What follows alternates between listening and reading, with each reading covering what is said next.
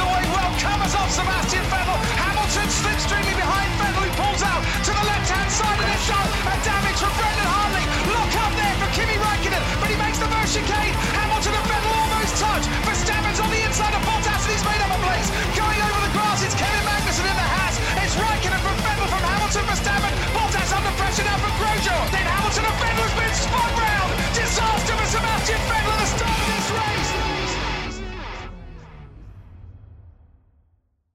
Bonjour, bonsoir et bienvenue à tous dans cette nouvelle émission du SAV. Alors que depuis 2014, Grand Prix de Russie et Sochi riment majoritairement avec Cauchemar du dimanche après-midi, cette édition 2021 eut tous les airs d'un rêve humide, notamment pour Lewis Hamilton, vainqueur pour la centième fois de sa carrière d'un Grand Prix de Formule 1. Je suis Toms, et pour revenir sur cette expérience stimulante du dimanche après-midi, je ne serai évidemment pas seul.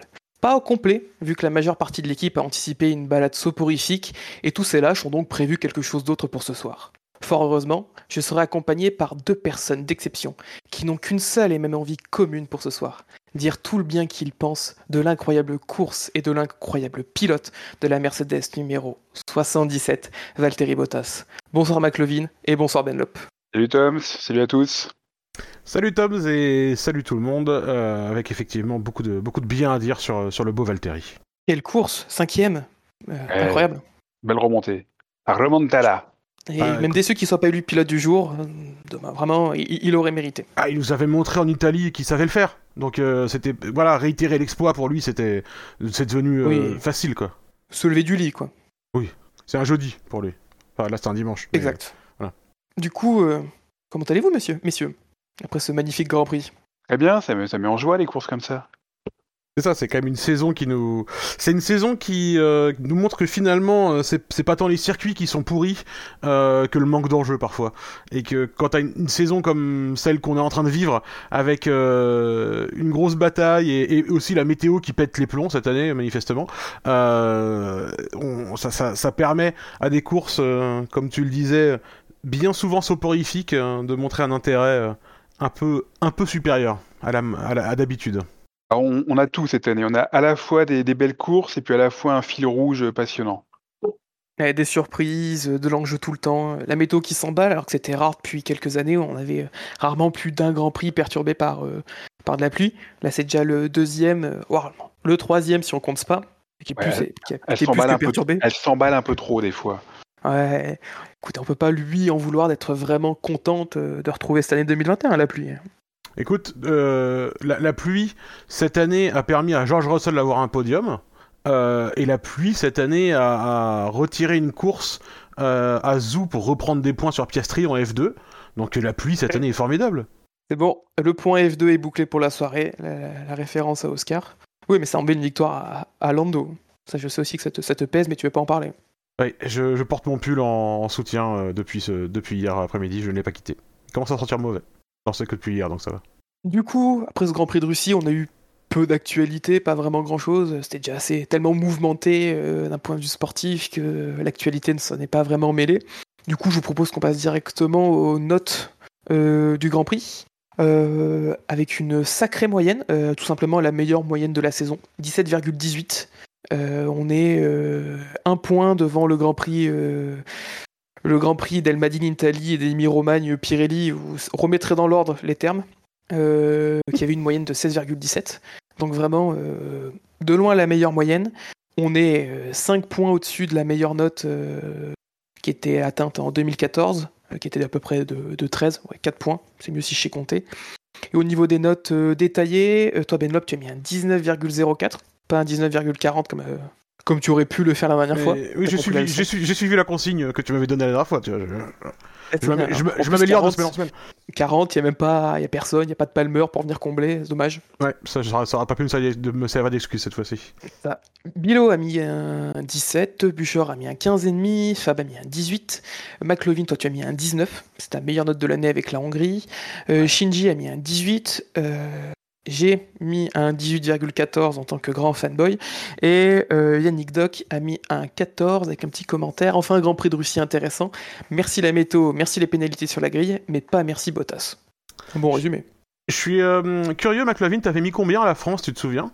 Euh, J'étais monté assez haut pour la France, hein, je me souviens 17. plus trop, mais ouais, 17. Et et t'as t'as trouvé la Russie euh, meilleure que, que la France globalement ou, ou c'est un peu le hasard des notes Ouais, ouais c'est un petit peu le hasard des notes. hein, D'une fois sur l'autre, je me souviens plus trop de, de Ouais. ce que je mets. Ce que je mets.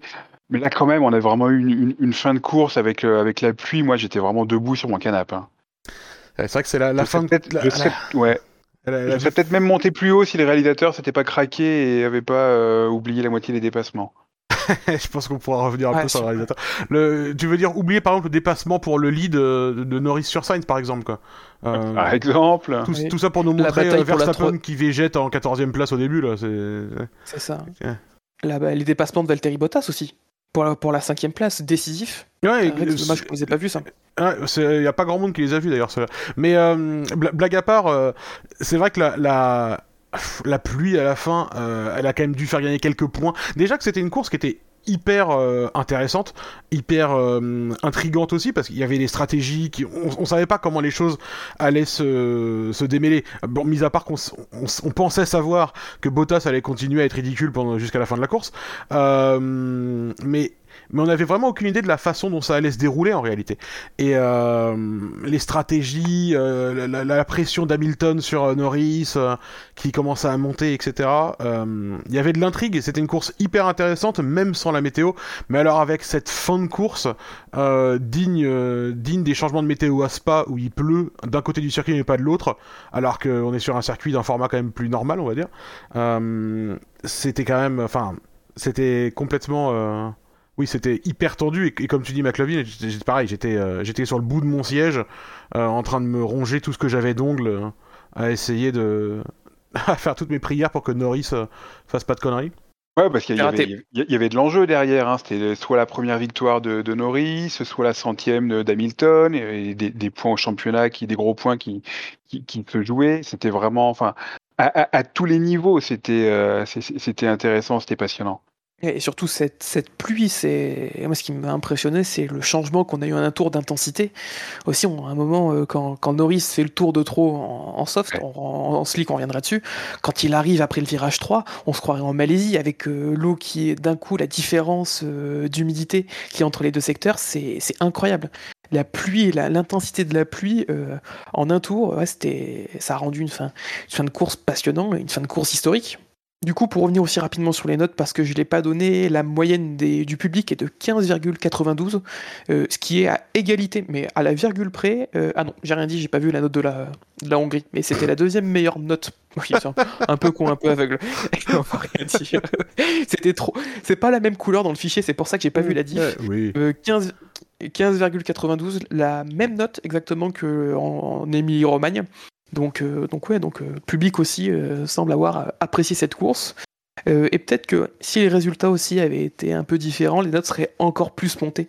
Parce que généralement, quand on a un vainqueur différent, un peu moins classique, les notes montent aussi un peu plus haut.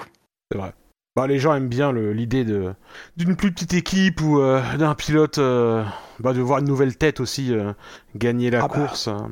Tout Ça le monde fait- supporte l'outsider au fond, en soi. Mais, mais tu vois, par exemple, ça aurait été la belle histoire. hein. mais tu vois, je crois que je crois que ma note la plus haute de la saison, personnellement, c'est la France, euh, où j'avais mis 20 à mon souvenir. Comme euh, la Hongrie. Ouais. Et, euh, et, et tu vois, on n'a j'ai pas, on n'a pas forcément besoin euh, d'avoir une histoire de David, de David contre Goliath euh, pour euh, avoir une course excellente, mais euh, la, la- la bataille cette saison. En plus, on, on en parlait, on en parlait tout à l'heure, mais la, la bataille qu'on a cette saison et le scénario de la saison, c'est c'est quand même euh, là, on a l'impression que chaque course qui passe, euh, il y a des éléments qui se déclenchent pour rééquilibrer les trucs, mais, mais, mais surtout pas trop créer de distance entre Hamilton et, et Verstappen au championnat. Euh, là, deux points d'écart. Enfin, c'est ridicule. On est après combien? 15 Ouais, courses on a fait? Euh, oui, on a fait 15 courses, il en reste 7. Deux points d'écart. Deux points, deux points pour un titre. on dirait le nom d'un film un peu, un peu bizarre, mais Mhm. du coup, si on n'avait rien à, à rajouter, de toute façon, je pense qu'on va revenir assez longuement après sur. euh, difficile d'évoquer le Grand Prix dans sa globalité sans évoquer ensuite les individualités. Donc je vous propose directement qu'on passe au quintet plus ou moins. Eh oui, les chevaux le tiercé, moi, c'est mon dada. Alors avec le journal Vilto, prenez l'avis du bon Quintet. Alors pour ce quintet plus ou moins, vous avez été 123 votants, et on, on vous remercie. De prendre le temps après chaque Grand Prix de venir voter. Euh, sans vous, bah, pas de démission, pas de déroulé d'émission, en tout cas pas de quintet plus ou moins. Donc, euh, donc vraiment merci à chaque fois de, faire, euh, de faire ce petit vote. En première position de ce quintet moins, dernière position de ce quintet plus ou moins, vous savez qui c'est. Ben McLevin, vous savez qui c'est les auditeurs. Je savais qui c'est avant même d'ouvrir le fichier.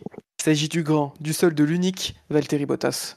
Tout ce que vous voulez. Avec moins 459 de score, 487 points négatifs, 28 positifs. Donc 28, 28 euh, points ont été donnés parce qu'ils ont trouvé sa remontée bonne ou sa défense magnifique sur Verstappen. Ils n'ont pas vu la course, ils, ont, ils, ont, regardé le classement, ils se sont dit, ah, il part derrière, il termine cinquième, c'est super ça. c'est ça. Mais franchement, c'est moi, il y a un truc qui me fascine avec Valtteri Bottas. Les gens passent leur temps à, à dire, tu sais, ah là là, qu'est-ce qu'il est malchanceux Valtteri Bottas. Mais euh, en fait, il a quand même vachement de bol. Parce que les, ces deux plus gros naufrages de la saison, à savoir Bakou et la Russie, je pense que c'est je pense que c'est les deux plus gros jusque là où vraiment c'est des courses où tout, se passe normalement euh, il est vraiment nulle part et il, est ridiculisé par Hamilton. Euh, les deux à chaque fois il se passe un truc qui fait que ça ça passe un peu inaperçu euh, inaperçu n'importe quoi inaperçu. Inaperçu oui. Inaperçu nouveau mot bien entendu mais ça passe un peu inaperçu. Genre à Bakou l'erreur d'Hamilton au restart et eh bah du coup il finit à côté de Bottas. Et du coup les gens se disent bah, bah les Mercedes c'est nulle part quand on regarde le classement à la fin. Là il y a de la pluie ça le fait remonter cinquième par le, le plus grand des hasards. Et, euh, et du coup, bah, on dirait que c'était moins ridicule que, que, ça n'a été. Même euh, Mercedes, aujourd'hui sur Twitter, le, le, le, sur, les, sur les réseaux sociaux, aujourd'hui, Mercedes, il postait des trucs, oh là là, euh, les remontées de, de, de, de, de Bottas, incroyable. non, non, non, non, à, à, à, 8 tours de l'arrivée, à 6 tours de l'arrivée, il était 14ème. Donc, et la seule raison pour laquelle il finit 5ème, c'est parce que c'est un des premiers à dire, non mais là, il s'est trop mouillé, j'y arrive pas, et du coup à changer de pneu, pendant que les autres essayent en fait. Euh, alors, euh, avec le recul, forcément, c'était la, bonne décision, entre guillemets, mais... Euh... Oui, il pleuvait à peine, il pleuvait à peine quand il a mis les intermédiaires. Oui, oui, oui il a commencé à avoir... Quel... Mais Bottas, il y a eu quelques gouttes, et il a dit, oh non, c'est trop chaud là, au bout du circuit, euh, on rentre, on met les ouais, et, et, en fait, en fait c'est le fait qu'il était tellement euh, perdu, à partir du moment où il y avait trois gouttes d'eau, on aurait dit, on aurait dit Massa, sans déconner, il, à partir du moment où il y a eu trois gouttes d'eau, il était perdu, et du coup, bah, il a mis les inters, et en vrai, c'est ça qui lui fait gagner 9 places, quoi. Et c'est incroyable, enfin, je... Ils sont trois pilotes à rentrer euh, à six tours de la fin. Il y a Bottas, euh, Russell et, euh, et Raikkonen. Pour donner un tout petit point positif sur Bottas, c'est lui qui a le meilleur rythme en toute fin de course sur les inters. Sur les cinq, sur les quatre derniers tours, il roule quasiment une seconde plus vite que tout le monde. Il, il a eu le temps de l'échauffer. Il a eu le temps de l'échauffer, c'est ça aussi. Ouais. Et il faut bien reconnaître, on peut reconnaître un tout petit peu, un tout petit peu pas plus dans, Mais sinon, dans, le, très rapidement dans le chat, on nous signale aussi euh, Imola, hein, qui euh, il y a le move suicidaire de Russell qui lui évite aussi la honte, mine de rien, parce que du coup ça fait disparaître sa course à Bottas. Genre il faut disparaître l'épreuve, tu sais. Peut-être qu'ils ont demandé à Russell, peut-être qu'en fait c'est ça qui s'est passé à Imola. Ils ont demandé à Russell de se crasher dans, de se cracher dans Bottas pour euh, effacer l'épreuve, hein. nous ah bah, sachons, en fait. nous sachons, monsieur, nous sachons. Bon, et avant de parler de ses performances sous la pluie, de son arrivée, je pense qu'on va revenir un petit peu en arrière. Déjà, il y a ce moment à 15 tours de la fin, quand son ingénieur euh, dit euh, on vise le top 5, je pense qu'on a tous éclaté de rire quand, quand l'ingénieur a dit cette phrase. Voilà, c'est. Au final, et pourtant, franchement, le, plan a été respecté. Et donc, je pense que c'est pour ça aussi que les personnes ont, mis des points positifs pour Bottas et qu'il a respecté le plan. En se loupant, mais il a respecté le plan. Moi, j'ai vraiment bien aimé l'ingénieur qui, au fil de la course, euh, tu, mais tu sens qu'il y croyait de moins en moins, quoi, en fait. Euh, au début de la course, euh, les gens étaient, ils étaient un peu là, ouais, Valtteri, tu peux remonter, etc. Et, je, pense que déjà, à partir du moment où il s'est passé déjà un moment dans la course dont on se souvient tous, à savoir sa sublime défense sur Verstappen, je, veux juste, du coup, du coup, je voudrais en profiter pour revenir un peu aussi sur le début de la course, sa position de départ, parce que il euh, y a, euh, donc il est parti du fond de la grille parce que Mercedes a à nouveau changé tout son moteur, etc. Euh, et je sais qu'on a été très nombreux à parler du fait que Mercedes le mettait là pour gêner Verstappen, etc. plus le temps passe, et honnêtement, moins j'y crois, parce que, bah déjà, qu'il soit à côté de Verstappen au départ ou 10 places plus haut, bah en fait il pourra aussi le gêner dans la course quoi qu'il arrive. C'est-à-dire que si Verstappen doit faire une remontée, enfin, il, il va pas plus le gêner là qu'autre part en fait. C'est-à-dire que je- Ouais, je- ça paraît pas très logique. non, ça a pas, Surtout- ça a pas beaucoup de sens, surtout que si Mercedes a planifié une stratégie en se disant oh là là Valtteri avec ses gros talents de défense il va bloquer Verstappen. En vrai, je pense qu'ils sont pas non plus, euh, enfin ils, ils se cachent pas la vérité non plus Mercedes. On va pas se mentir. Euh, et, euh, et, et, et leur, euh, leurs explications de tout ce que j'ai lu, notamment aussi aujourd'hui, euh, sur le fait d'avoir changé le etc., tiennent suffisamment debout pour que je n'accorde pas trop de crédit à la thèse qui dit qu'il l'avait placé là pour le bloquer. Néanmoins, Ouais. néanmoins, il avait quand même un taf à faire. C'était soit remonter, soit défendre. Et on peut pas dire que les deux, les deux objectifs aient été remplis, quoi, ni l'un ni l'autre. Parce Bah, que L'un, si, parce que le- sur le résultat, au moment où les points sont marqués, il est cinquième. Non, Dans mais des oui, circonstances oui. totalement particulières, mais la régulière, non, d'accord. non mais d'accord, La bon, régulière, il, a, il, a, il, a, il a passé toute sa course derrière Gasly quasiment. C'était incroyable, quoi. C'était honteux. Ah bah, la honte. Puis- Et puis même, même pas le, le début d'une once d'attaque, quoi. C'était rien, rien. Il était derrière, mais Ah, co- comme un con, quoi. c'était le. on peut c'est- noter aussi. C'était la course, la, course archétypale de Valtteri Bottas, à savoir, je suis bloqué derrière une voiture, je n'ai aucune imagination, je suis incapable de faire quoi que ce soit et de montrer le moindre début de quelque chose. Et euh, si j'ai pas euh, le setup intégralement pour moi ou le DRS qui me permet de faire un pass sans euh, sans être emmerdé, eh ben je vais aller nulle part. Honnêtement, euh, du coup, à, mes yeux, ça fait de Monza il y a deux semaines un vrai mystère pour moi, où il a réussi à faire une remontée parce que euh, tout le monde avait trouvé que c'était difficile de dépasser à Monza. Euh, lui avait réussi à faire une remontée. Personne n'a autant galéré que lui à dépasser euh, à, à, à, à, à So- à Sochi. Et d'autant plus que la Red Bull, on a vu qu'elle avait, elle, pouvait galérer à dépasser certaines voitures. Genre Verstappen, il restait bloqué derrière une McLaren un certain temps quand même pendant la, pendant la course aussi. Euh, Perez aussi. Euh, c'était pas si facile que ça de dépasser. Et, et Bottas, juste il, oh, il regarde devant lui vaguement, tiens, je vais freiner tranquillou, euh, je vais prendre mon virage. Ah bah merde, il y a une Red Bull qui m'a attaqué. Bah, bah oui, Valtteri, bah oui, oui, Valtteri, oui.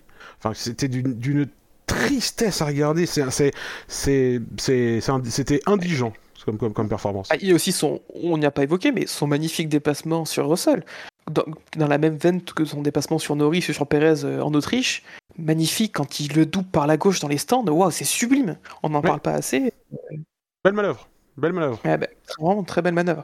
Après, pour C'est- revenir à- C'était c'était sur- tellement, c'était tellement mauvais qu'on n'a même pas eu le point euh, Jacques Villeneuve. euh, Oui, mais attention, la Mercedes, elle n'est pas conçue pour aller dans le trafic. M- Même Villeneuve n'a n'a Oh. pas osé la sortir. hein. Ah oui. Ah, t'es vraiment à un sacré niveau alors. hein. M- Même Villeneuve trouve- n'utilise plus cette excuse pour, un, pour Valtteri. Hum.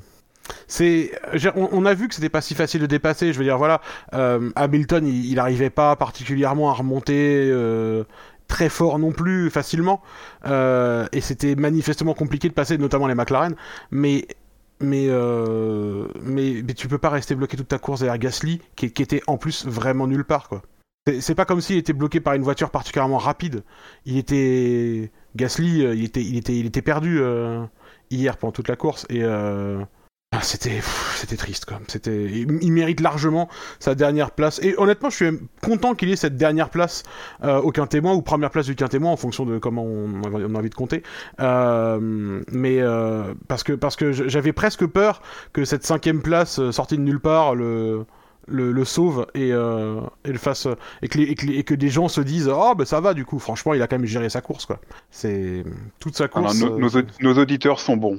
oui manif- qualité, man- manifestement. Contra- contrairement à ce que Tom se disait hors antenne, nous, on a des bons auditeurs. oui oui Tom on- franchement Oh, on, voilà on, on- on t'évitera maintenant de continuer à dire des, des méchancetés comme tu as pu le faire avant qu'on prenne l'antenne tout à l'heure on a bien entendu. Ok. Mais, mais nous, non, nous les auditeurs on, vous aime on, on voudrait pas que euh, notre méchant animateur dise du mal de vous Bon, bah on, va, bah, on va changer la difficulté du jeu à la fin. Alors, qui c'est qui a passé pour des cons? Moi, susceptible Haha. Euh, rapidement aussi, pour revenir sur Bottas, tu précisais le changement de moteur. euh, c'est une explication, donc on n'a pas pu l'évoquer pendant le warm-up. Mais le changement de moteur, Toto Wolff avait donné une explication complète et détaillée hier matin, expliquant que le bloc qu'il avait utilisé à Monza a eu des problèmes vendredi, lors de la séance d'essai numéro 2, et qu'il a fait les qualifs avec un ancien bloc moteur. Et du coup, qu'ils ont profité de l'occasion de sa mauvaise qualification pour changer euh, son bloc moteur et repartir sur un cinquième euh, composant, vu que le bloc de vendredi a été, était déjà reparti euh, en Angleterre. Donc ça, c'est l'explication officielle de Toto Wolf. Est-ce qu'elle est vraie? Est-ce qu'elle n'est pas vraie? Est-ce que c'était pour tenter de bloquer Verstappen? Quoi qu'il en soit, ça n'a pas marché. Du coup, je vous propose qu'on passe au... à l'avant-dernier de ce quintet plus ou moins. Euh, là, c'est un peu plus difficile parce qu'il y a quand même du choix pour cette position. Euh... ouah, petit jeu classique, petit pronostic. D'après vous Parce que Bottas, c'était facile. Mais là, hum, c'est pas celui à qui on pourrait penser en premier. Donc pas forcément Mazepin, tu veux dire? C'est une bonne conclusion. Donc peut-être un Tsunoda? Ouais. Un Tsunoda pour McLovin Bah, Ouais, bah, ouais, là bah, vous êtes bon, puisqu'effectivement c'est euh, Yuki, euh, je mets des softs quand il pleut Tsunoda, euh, qui se retrouve donc avant-dernier de ce, de ce quintet plus ou moins, deuxième de ce quintet moins, avec un score de moins 424, que du négatif. Bah, il s'est fait petit pendant toute la course, on l'a pas Bah, vu pendant, tout le, pendant tout le week-end. Hein. Toute la saison. Puis ouais, c'est ça, c'est un petit peu dans la veine, euh, dans la même veine que ces derniers week-ends. hein. Il est vraiment très très très discret. Il montre, il montre pas grand chose. C'est, je vais pas dire c'est inquiétant parce qu'il a son, il a déjà son ticket pour la saison prochaine, donc euh, il a, il a une saison pour se refaire. Mais ouais ouais là c'est, c'est pas très très engageant ce qu'il nous montre en ce moment. Ouais, juste les qualifs, euh, où malgré la double stratégie loupée chez AlphaTauri, il se retrouve à côté de Pierre euh, sur, la, sur la grille. Mais au final, euh, ça l'aide pas parce qu'en course, au départ, il perd beaucoup de positions. On le voit euh, avant-dernier, même. Oui, c'est avant-dernier, juste derrière Schumacher, euh, après le deuxième tour. Donc, euh, mauvais départ euh, aussi, est- cet aspect-là. Qu'est-ce qui explose les polystyrènes au départ? C'est lui ou pas? Euh, je- Non, je crois que c'est Verstappen. C'est Gasly, ou Gasly, Gasly. un des deux. Ouais, c'est Gasly qui, qui, qui, qui les pète. Euh, après, pour, pour, euh, pour Tsunoda, euh, il y a le call de son ingénieur qui lui dit euh, Et tout le monde met des inters, viens, on met les softs. Encore une stratégie AlphaTauri dans la même veine, les wets à Imola cette année, ou le- les fameux full wet alors qu'il pleut de gouttes en Allemagne en, en 2018. Je pense que Gasly, en- dans- quand il dort, il entend encore More rain is coming, more rain is coming, Pierre. Bah, more rain is coming, mais en parlant de Gasly, il est parti des autres pilotes qui ont été piégés, qui ont fait un tour en plus de, de 3 minutes parce qu'ils sont restés le tour de 3 en slick. Lui aussi. Donc chez AlphaTauri, euh, que ce soit pour Yuki et pour AlphaTauri ou pour, euh, pour Gasly, pardon, ça a été zéro pointé. Alors qu'ils avaient des choses à tenter, c'était au port du top 10 nulle part, et ils ont raté la fenêtre de on tente quand même une voiture en inter. C'est c'est c'est con. Pas, pas grand chose à dire honnêtement sur la course de, de Tsunoda. euh. Il fait une course un peu malheureuse, il a pas, pas vraiment de rythme, il est un peu nulle part et, euh, et à la fin voilà, il- son équipe le fait rentrer pour mettre les softs sans même lui avoir expliqué avant que c'est ça qu'ils allaient faire. Mais littéralement, c'est-à-dire qu'ils rentrent dans les stands et là ils lui disent on passe les softs. Ah bon, ok. Euh, bon, c'est. Il y a, y a pas- a pas grand chose à dire, mais. euh, mais oui, je je suis quand même assez d'accord pour dire que Tsunoda, euh, ça, c'est compliqué. Quoi. Il, il a, il a la, le- la chance, le bonheur d'avoir été euh, renouvelé pour une année supplémentaire. Euh, je sais pas, je sais pas si Red Bull se doit, enfin, se sent particulièrement redevable à Honda de leur partenariat ou quelque chose, je sais pas, mais c'est, c'est, ça, fait- ça faisait longtemps qu'ils avaient pas donné autant de chance à quelqu'un qui a des résultats aussi, allez, on va être gentil, en demi-teinte. Après, euh, problème, bon, il y avait Albon euh, dans la filière, mais apparemment c'était pas une volonté de remettre Albon dans l'AlphaTauri. Par contre, derrière, pour eux, dans la filière, il y, a un- jeune euh, qui pousse et qui risque de taper fort à la porte de la F1 dès 2023. C'est Auger, qui est de la filière Red Bull et qui a remporté le titre de F3, qui va être, qui devrait normalement être en F2 chez Prema dès l'année prochaine. Ça va être un jeune à suivre et qui et ça va être et qui a pour proie Yuki, ça c'est sûr. Ouais, alors attends, ils ont aussi, euh, ils ont aussi Vips en F2, euh, Ah, qui est pas. Ah, Vips, on peut oublier, je pense. Ah, Vips, il Ah, a une- une, Vips, il a une saison compliquée, mais il a une saison compliquée uniquement parce que vraiment, il a eu une saison horrible en termes de chance, quoi. C'est, il, il a, je pense pas que Vips ait fait une seule vraie erreur cette année en F2. Euh, par contre, il a une saison horrible. Il y a deux courses principales où il abandonne sur les problèmes de fiabilité. Enfin, et, et quand, et quand t'as en tout 8 courses dans l'année, bah ça fait beaucoup, quoi. Euh, Ah. Vips, je- aussi. je- je- Vips, Ouais, non, mais j'a- ensuite, je, oui. dis pas qu'il est mauvais, Vips, mais oh, j'ai pas l'impression qu'il soit dans les plans de Red Bull. hein. Non, mais tiens, il y a lui, il y a, y a Lawson aussi, comme, dit- comme dit Toms. Il y a, il y a du monde qui, Ouais. qui tape à la porte, quoi. Et, et du coup, c'est curieux de garder Tsunoda. euh, Enfin, bon, je suis content pour lui, hein, il a droit à une deuxième chance, c'est formidable, génial. Mais euh, mais il y a du monde qui toque à la porte. Et, euh, et en plus, avec Albon qui revient, du coup, dans le, dans le paysage aussi. Euh, c'est ouais, je c'est c'est Limite, étonnant. c'est ça que je trouve curieux. À partir du moment où ils veulent euh, continuer à soutenir Albon, euh, enfin, le, le remettre dans l'AlphaTauri, c'était vraiment la solution la, la plus, euh, la, la, plus- la plus logique. Mais bon, visiblement, même si la- le moteur n'aura pas le nom Honda l'an prochain, il y a encore quand même des, des petites choses qui se, qui, se de, de ce côté-là et, euh, et Tsunoda a, droit à une deuxième saison euh, du, fait du soutien de Honda. Enfin, je, le- je le vois comme ça en tout cas. Plus que des petites choses, euh, les moteurs euh, Red Bull resteront fabriqués et assemblés Voilà. au Japon l'année prochaine. Donc on est loin de la petite chose euh, avant que ce- parce que les plans c'est qu'en 2023 ça part euh, tout à, à Milton Keynes euh, en Angleterre pour euh, Attends, pour les tu- moteurs. Tu peux leur faire Milton Keynes euh, avec la bonne prononciation? Vous, vous remettez les syllabes dans l'ordre, ça fait quelque chose. C'est vrai que quand je me suis lancé, j'ai fait oups, j'aurais pas dû. voilà, du coup, du coup voilà, c'est fait au Japon euh, encore l'année prochaine et ce sera fait euh, chez Red Bull en Grande-Bretagne euh, dès 2023. Donc, on peut se dire qu'on a encore euh, peut-être la patte dedans. Et il pense aussi que Yuki peut-être que peut, peut sortir, peut à une première saison difficile avant d'exploser euh, l'année prochaine et d'avoir euh, montré le rythme qu'il pouvait avoir en F2, même si Pourquoi le pas, film pour pourquoi F2 pas. 2000 2020 c'était pas le plus relevé de l'histoire, il avait quand même, montré de, de très belles choses cette année-là. Du coup, je vous propose qu'on passe au, au troisième de ce qu'un témoin. Pareil, course très compliquée pour lui. Il a joué les avant-postes un bon moment, Oh. puis a totalement disparu.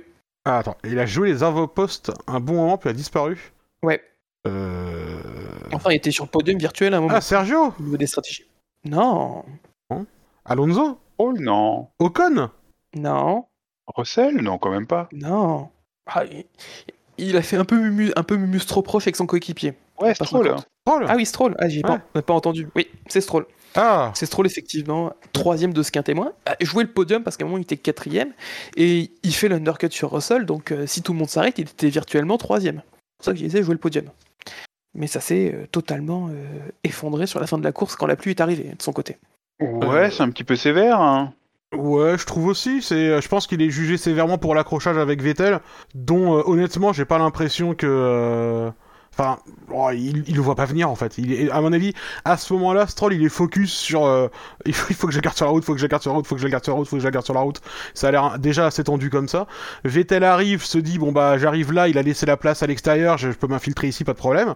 Euh, et ça, se passe- ça se passe mal. Je- franchement, à part ce moment-là de la course, euh, ouais, il a une fin de course compliquée, mais euh, pareil parce Ah, que il y a l'accrochage avec Gasly, où il est tenu il y responsable. a, ouais, il y a l'accrochage avec Gasly. Je pense qu'il, je pense qu'il y a un moment où il pète un peu les, enfin, où il, clairement, il, perd un peu euh, son calme et sa composition euh, sous la pluie. À mon avis, il y a eu un peu trop de pression à un moment donné. Mais il, s'arrête à, combien, à combien de tours de l'arrivée, euh, Stroll, parce que je crois qu'il fait partie de ceux qui s'arrêtent pas non plus au bon moment. hein. Alors, je vais te... Stroll, il s'arrête à 5 tours de la fin. Il s'arrête parmi les premiers. Il s'arrête juste après son petite excursion quand on lui demande est-ce que c'est bon, est-ce que tu peux rester sur. Est-ce que tu as besoin des. Est-ce que tu peux rester sur les slicks Et qui répond oui, et un virage après, il est dans le mur? Ça c'est un, très, un très très grand moment de la course. Bon après, enfin c'est, moi ce, moi ce moment-là de la course c'est tellement, euh, les conditions veulent tellement rien dire. On a vu euh, genre des, des, d'eau tomber euh, sur la piste euh, d'une seconde à l'autre, ce qui fait qu'en fait tu peux très bien être bon là ça va c'est encore conduisible et la seconde d'après tu peux littéralement plus rien faire. Euh, c'est c'est c'est compliqué. Enfin je trouve qu'il c'est bon il est jugé un peu euh, un peu sévèrement Stroll euh, sur ce coup-là après. euh, bah, ouais, si on que- parle du reste de son week-end, euh, c'est plutôt solide. C'est bah, c'est bien devant Vettel. Euh, il, fait un, il fait un super départ aussi. Euh, Le départ est très bon, oui. Ouais. Donc, euh, alors effectivement, on peut pas totalement occulter euh, sa, sa fin de course euh, qu'a fouilleuse, mais euh, c'était plutôt du, du bon, du bon stroll ce week-end. Sauf la Ouais. fin où il s'est un peu, peu effondré au niveau de. Quand il a plu, et même euh, Aston, parce qu'au final, il termine 11. Alors que ça a été l'un des premiers à mettre euh, les, euh, les inters. Enfin, même- il les a mis en même temps que, que Verstappen, les inters. Et ça n'a pas marché aussi bien pour, de son côté. C'est euh, y a Chini dans le dans le chat qui nous dit que euh, Stroll a fait un bon Grand Prix mais un tour de merde. C'est un peu ça effectivement, ouais. qui, lui coûte vraiment cher. C'est pour ça que je trouve que voilà, je trouve que le jugement est un peu euh, un peu dur. Après, euh, quand on parle de Stroll, il y a toujours quelque chose quoi. Il y a toujours un le jugement envers Stroll est toujours un peu dur. Voilà, de- de- depuis, depuis qu'il est là, et à juste titre parfois, et parfois de façon un peu, de façon un peu injuste. Donc bon, là, je, je pense que Ouais, sur ce coup-là, que- on est bon. Ah, encore Ça plus depuis qu'il est dans l'équipe de papa, j'ai l'impression. Oui, oui, bah, bah, après c'est vrai depuis un peu le début finalement quelque part. Oui. Ah. Après, ça- sa fin de course le dessert pas mal. Voilà, c'est parce que si- on prenait, c'est ça, jusqu'au tour 46, jusqu'à la pluie, il faisait un bon Grand Prix. Surtout, surtout son départ, qui est, il Mhm. gagne trois places au départ. Il fait un très bon départ dans la lignée de Stroll. Stroll qui est peut-être l'un des meilleurs starters de la grille, avec euh, Alonso ou, ou en termes de position nette pure, un Charles Leclerc qui gagne beaucoup de positions. Mais ça, on va, revenir un petit peu après. ouais, Ben si- Lopez, si tu veux, si tu à dire. Si tu veux, on pourra en reparler des départs d'Alonso et de, et de Charles Leclerc, hein, effectivement. Ah oui, on pourra en parler avec ouais. grand plaisir. Ouais. Euh, et du coup, voilà, pour Stroll, j'ai pas précisé, mais moins 343 points, donc euh, quand même pas mal de points négatifs. Euh, 3 positifs, 346 négatifs. Donc, euh, donc ouais, pas mal de. Il a quand même pas mal trusté les, les hautes places du, du quintémoin. Du coup, je vous propose qu'on passe aux deux derniers de ce, de ce quintémoin, puisqu'ils ont en fait le même score. Donc, euh, donc on a un quatrième et un cinquième ex aequo. Hum, qui a été bien bien bah Ocon du coup?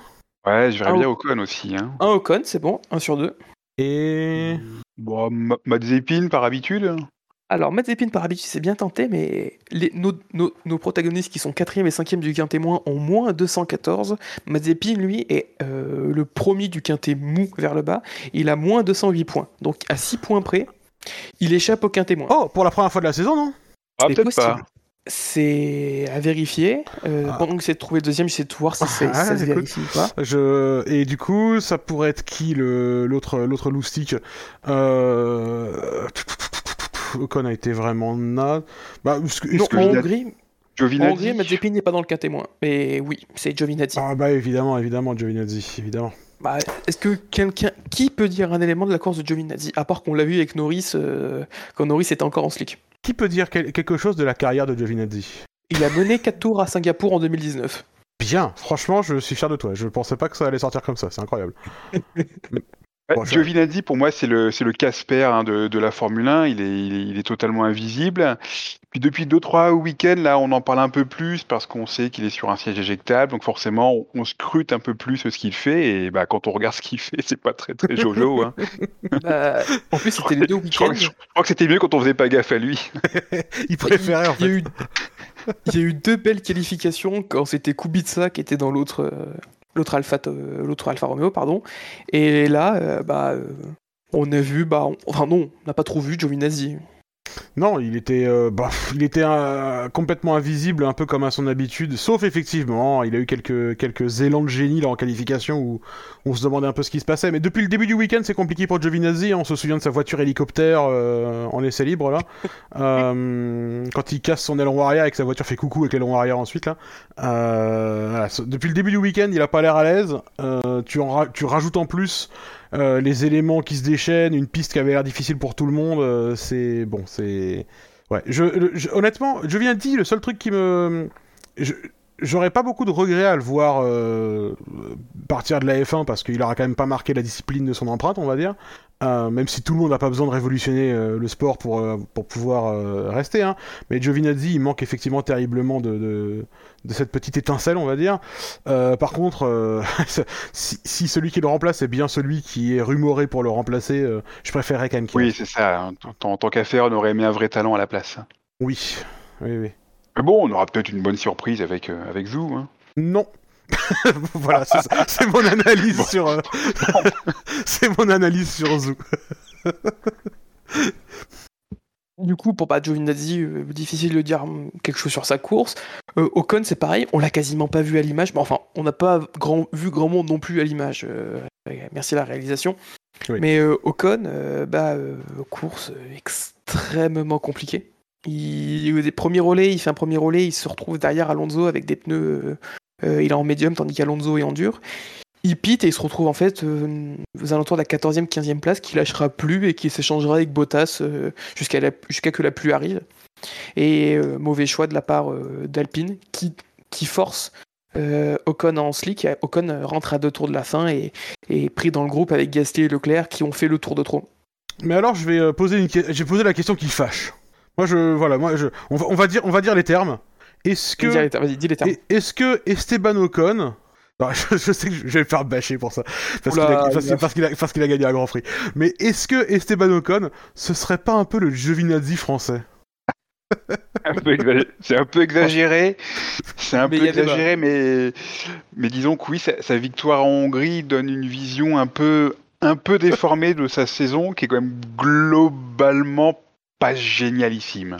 C'est, il est pas, il est pas très excitant déjà, je trouve. Enfin, je, J'aime bien qu'il ait pu gagner. Euh, il a un projet avec Alpine, c'est bien, mais il est, il est pas très excitant. Et puis il est dans une équipe pas très excitante non plus.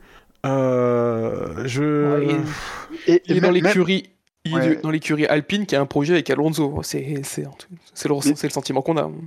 Même les courses où il est pas très très loin d'Alonso en performance pure, euh, je pense par exemple, c'était quand c'était à Zandvoort par exemple, euh, on sent que la petite étincelle de génie, elle viendra pas de lui, quoi. Euh, celui qui va réussir à forcer le, à forcer le destin en faisant un, dépassement, un truc, un machin, on sent que ce sera Alonso et pas, et pas Ocon, bah, un peu comme l'an dernier, en fait, un qui a l'air de, sans être largué, on a quand même le sentiment qu'il subit les événements plus que plus qu'il n'arrive à les provoquer. Et c'est gênant. Ça, fait, fait, pas de lui une buse, hein, mais loin, de là, mais voilà, on a quand même l'impression qu'il a, qu'il a atteint une sorte de, plafond de verre. Là, c'est ouais, un petit peu, un petit peu gênant. Ah, avec, avec un peu, avec le recul qu'on commence à avoir, euh, honnêtement, je, pense qu'on commence à comprendre pourquoi, euh, pourquoi Mercedes s'est pas précipité vers lui, euh, en fait, finalement. Parce que c'est un, voilà, c'est un bon pilote, il est rapide, il a une bonne pointe de vitesse, mais, mais tu vois, Tom, si, si Alpine aujourd'hui euh, a décidé... Honnêtement, je pense déjà que si Alpine a décidé de faire de, construire un projet avec Alonso, à mon avis, ils font une grave erreur euh, parce que Alonso, il, enfin, il sera pas éternel non plus quoi. Et euh, même si aujourd'hui il sait encore tourner un volant et tout ça, euh, ça me paraît compliqué de monter. Enfin, tu peux pas construire le projet autour d'Alonso quoi. C'est l'avoir dans le projet pour faire avancer l'équipe, etc. ouais, why not, tu vois, c'est bien sûr, pourquoi pas. Pilote d'expérience, tout ça. Euh, on a vu avec Raikkonen ce que ça pouvait apporter à l'équipe. Mais, euh, mais je, je sais pas. Je, trouve qu'effectivement, Ocon, il. Et puis, euh, bon, pour moi, un, des, un des, des trucs les plus révélateurs, c'est vraiment quand il a gagné cette année. J'ai pas du tout senti la même étincelle à excitation quand c'était Gasly l'année dernière. Et alors on peut me dire ouais mais c'est parce que Gasly c'était le premier et lui c'est le deuxième. Mais n'empêche que si Gasly avait gagné une deuxième fois, on aurait été surexcité. Plus qu'avec Ocon, j'en suis certain. J'en suis absolument certain. Et, je sais pas, Ocon, il, il, soulève pas les foules et à mon avis, c'est pas complètement, euh, c'est pas complètement un hasard. Mais bon. En, Hongrie, il réussit l'exploit de gagner en faisant une course euh, moins impressionnante que son coéquipier qui arrive quatrième ou cinquième, je sais plus. Donc tu vois, c'est le, le, le, le, petit paradoxe assez, assez révélateur. Euh, oui, oui, effectivement. C'est euh, ouais, c'est une course. Du coup, c'est pas si étonnant effectivement de les voir tous les deux euh, avec le même nombre de. Comme quoi, tu vois, le, encore une fois, public fait bien notre public fait bien les choses. Euh, nos auditeurs font bien les choses au niveau des votes, puisque donc retrouver ces deux-là à égalité en termes de, de score sur cette course, c'est non, c'est logique, c'est logique. Ouais, c'est logique, c'est logique. Moi, je t'ai dit, moi, je ne valide pas l'expression de Giovinazzi français. Hein. bon, c'est un peu extrême, peut-être. Moi, je peut-être un peu hard. Hein. ouais, il, me fallait une punchline. Euh, oui, oui, oui, oui. c'est clair. surtout par rapport, euh, sur, sur ce Grand Prix, par rapport à Alonso, qu'on a vu aux avant-postes, euh, c'est compliqué.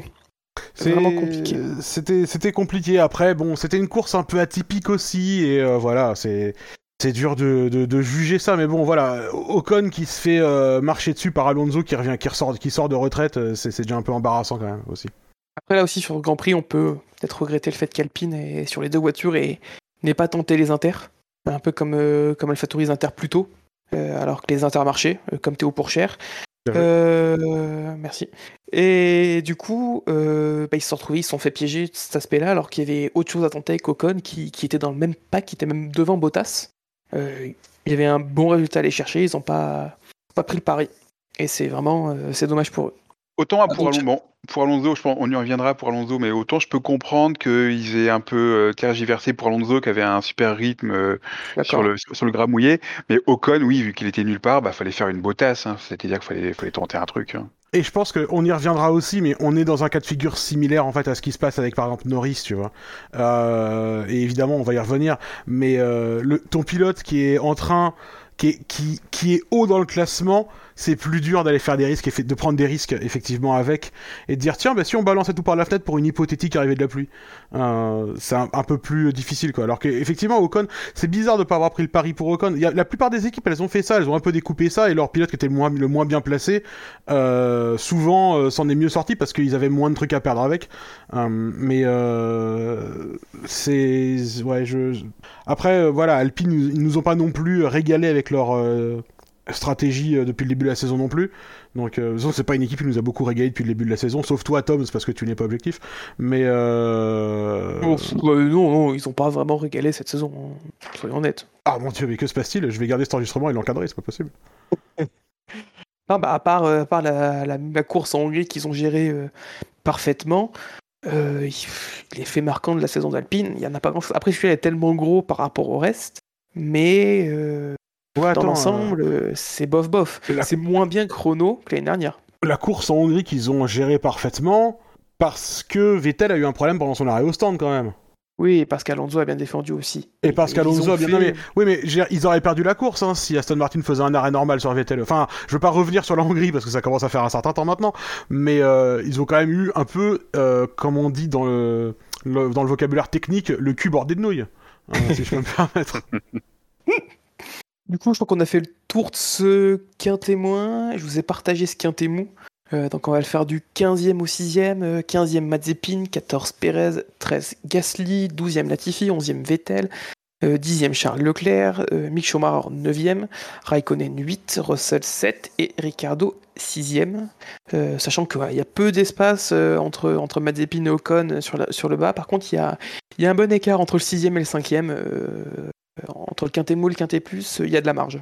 Hum, Pérez, euh, un peu dommage pour lui, euh, mais là aussi. Deux euh, mauvais arrêts. Bah ouais, ouais, alors deux mauvais arrêts et puis et puis la, la fin de la course qui, euh, qui casse tout quoi. Euh, il est il est tellement mieux placé et puis il perd tout parce que l'arrivée de la pluie et qu'on peut pas l'arrêter.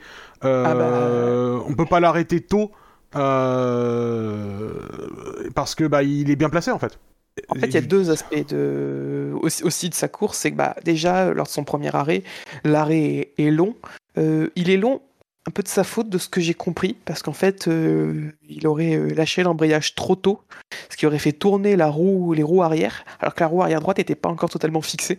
Euh, ça, entre, ça a même d'ail- d'ailleurs brûlé un de ses mécaniciens sur une partie de son avant-bras. A la photo qui a été partagée sur, sur Twitter, vous pouvez la trouver. Si je la retrouve, j'essaie de vous la partager dans, dans le chat interne. Euh, et, et du coup, ça, c'est ça qui a fait que l'arrêt a été long, euh, le faisant ressortir euh, derrière Ricardo et Norris alors qu'il aurait dû être devant sur un arrêt classique et donc troisième avec des pneus médiums, il aurait pu imprimer son rythme chaque la pluie arrive et ensuite avoir peut-être plus le choix. Euh, ça aurait été même peut-être été une énigme en plus pour la lutte pour la victoire parce qu'il serait ressorti pas si loin que ça d'Hamilton. En tout cas, si Hamilton par exemple s'arrêtait, il serait ressorti derrière. Donc arrêt raté a quand même changé aussi la, dyna- la dynamique de la course pour devant. Euh, après, il a pu doubler Ricardo, il a pu doubler Sainz. Euh, ensuite, quand on est sur le gras mouillé, c'est plus compliqué. Il, se bat avec Alonso pendant deux tours. Et quand il rentre, c'est un peu trop tard pour lui et pour Alonso par rapport à la fenêtre euh, optimale pour s'arrêter pour les inters. Et il fait aussi une erreur lors de son deuxième arrêt, c'est qu'il va faire comme Hamilton, il va taper le mur lors de son deuxième entrée au stand. Il se loupe totalement et il va taper même plus fort qu'Hamilton a tapé hier. A tapé samedi, pardon. J'avais raté ce, ce moment-là, tu vois. Ah, Donc il fait un arrêt qui est long. Ah ouais, je l'ai vu en caméra embarquée, c'est vrai que ça avait l'air assez violent comme choc. hein. Ouais, bah, c'est même pire qu'Hamilton parce qu'Hamilton arrivait avec des inters euh, sur une zone euh, un peu humide. Euh, quand il a fait l'erreur, il s'est fait surprendre. Là, il est arrivé avec des slicks, c'était une patinoire à cet endroit-là. Et ils sont vraiment rentrés tout doucement. Il est arrivé un peu trop de la voiture a glissé, allé taper. Et du coup, ça a recausé un arrêt long, ce qui fait qu'il est même ressorti bah, derrière, euh, derrière Raikkonen, en fait, puis Norris par la suite. Et c'est pour ça qu'il termine 9 alors que euh, il aurait peut-être dû ressortir 7 Donc, oui, pas de chance pour Perez. Il y avait peut-être un podium à aller chercher, tout simplement. Et au final, c'est une neuvième place et ça fait peu de points pour lui, encore une fois. Ouais, c'est pas, pas bien récompensé. Ce qui... Il a fait une très belle course. Ouais, pour une, pour une fois, j'ai envie de dire, parce que c'est vrai mm. qu'il est sur, euh, il est pas sur une bonne, euh, il est pas sur une très bonne séquence en ce moment, Pérez, hein, depuis, euh, quoi, depuis sa victoire, il y a eu sa victoire à Bakou, oui, et, le Grand Prix de France, une belle perf voilà, au Paul Ricard, et depuis, franchement, on voit pas grand chose. Euh, et là, il, pour une fois, pour une fois, c'était c'était bon. C'est dommage. Ouais, c'est dommage pour lui, vraiment. Après, il, est, il était aussi sur la stratégie euh, qui semblait optimale pour, euh, pour la configuration de la course. C'était les durs pendant presque 35 tours, 35-40 tours. stratégie que, que, lui et Alonso ont adoptée, qui a été payante parce que c'est vraiment eux qui sont, qui sont retrouvés à boxer un peu plus haut que ce qu'ils auraient peut-être pu prétendre sur, une, sur la même stratégie que les autres. Donc stratégie payante. En plus, après, on connaît sa qualité sur les pneus. Et pas de chance pour lui, il n'est pas vraiment récompensé parce que c'était, un, sans l'appui, c'était un podium qui se profilait sans souci. D'autres pilotes qui vous inspirent dans ce témoin, je vois un petit Charles Leclerc là avec moins 61 points. Bah, lui, ben j'ai envie d'en parler, mais euh, avant de avant de parler de Leclerc et de, de, certaines choses dans sa course, on va dire, euh, on est d'accord qu'on. Est-ce que, est -ce que vous vous souvenez de la course de Gasly, vous? On l'a vu en tête à queue deux fois, et puis voilà. Bon, une fois, on l'a pas mal vu, on pas mal vu à l'image parce qu'il était, il était devant Bottas, hein, mais, euh, mais c'est vrai que globalement, ouais, c'était pas, c'était pas foufou de, de sa part. Hein. Mmh, il y, avait pas, il y avait pas de, il y avait pas de gros rythme euh, ni quoi que ce soit. Ce qui est étonnant parce que FP1, FP2, ils étaient hyper bien placés. Ils avaient vraiment, c'était hyper prometteur. Ils avaient, ils donnaient l'impression d'avoir compris un truc et de vraiment réussir à bien fonctionner. Euh, et c'est un peu le, c'est un peu symptomatique de la saison d'AlphaTauri, quoi. C'est d'une course à l'autre, ils peuvent être en train d'être euh, la, troisième meilleure force à se battre avec McLaren et, Ferrari. Et euh, à la course d'après, ils sont euh, bah, un peu nulle part avec Alpine et, et, et Aston Martin. et là, ils étaient plutôt effectivement dans le fermement dans le clan Aston Martin quoi, et Alpine. Enfin, plutôt même Aston Martin que Alpine, parce que c'était vraiment plutôt de cet ordre-là, quoi. C'était, c'était étonnant, c'était un peu décevant, et il s'est un peu pas passé grand-chose, quoi, pour, euh, pour eux. Et euh, je sais même pas ce que fait Gasly à la fin. Euh, si, quand, quand c'est mouillé, il est, il est pris un peu dans une bataille avec d'autres, il se foire. Enfin, c'est, la fin de la course est pas mieux, est pas, ni pire ni mieux que le reste, je crois, quoi. Surtout comme Leclerc, en fait, il fait le choix de pas rentrer et il fait un tour de trop, le tour, un tour en 3 minutes 30, quelque chose comme ça, ce qui fait qu'il, termine bah, loin en fait.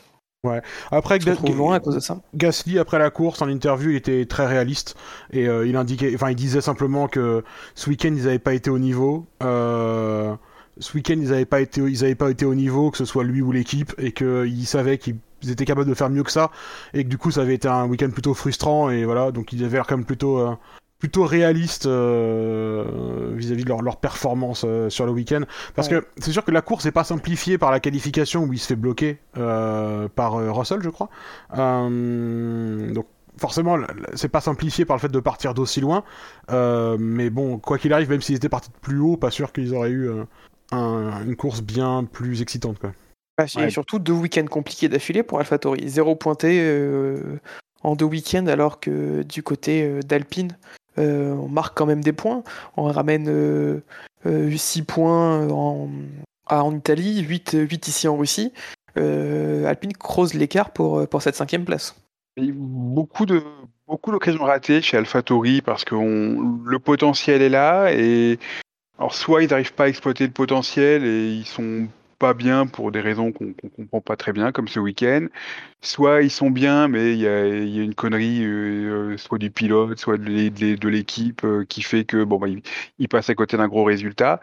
Si mis bout à bout, ça fait comme pas mal de, gros points euh, bêtement, bêtement perdus.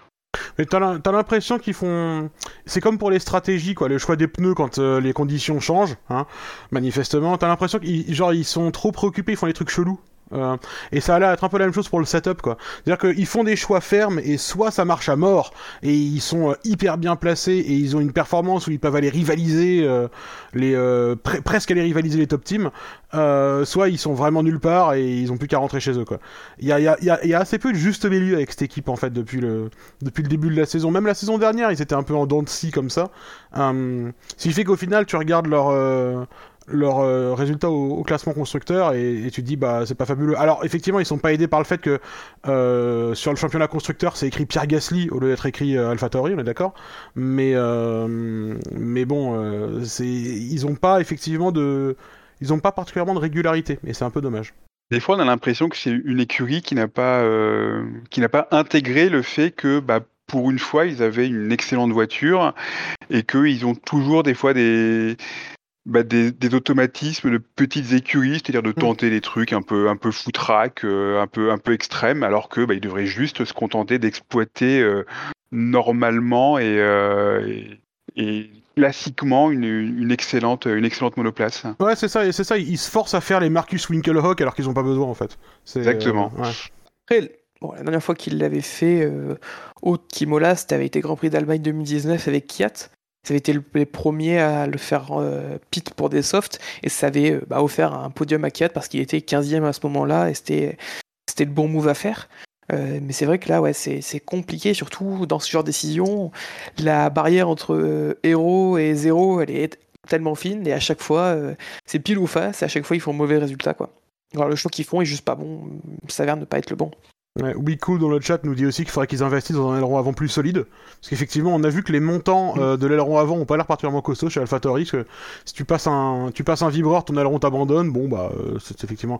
Après, euh, bon, c'est une équipe qui. je veux dire, quand, quand on dit qu'il y a des grands prix, il faut quand même mettre les choses en, contexte. C'est-à-dire, quand on, quand on arrive à. Ils arrivent à se battre avec régulièrement maintenant cette saison avec Ferrari, avec McLaren sur certaines courses. Euh, alors régulièrement, c'est un peu exagéré, mais en tout cas, au moins sur certaines courses, ils arrivent à se battre avec euh, McLaren et avec Ferrari. Et c'est pas une équipe qui est ni de la même taille, ni du même budget, ni quoi que ce soit. Euh, donc c'est déjà des, bonnes performances pour eux, ils dire qu'ils surperforment quand même relativement régulièrement.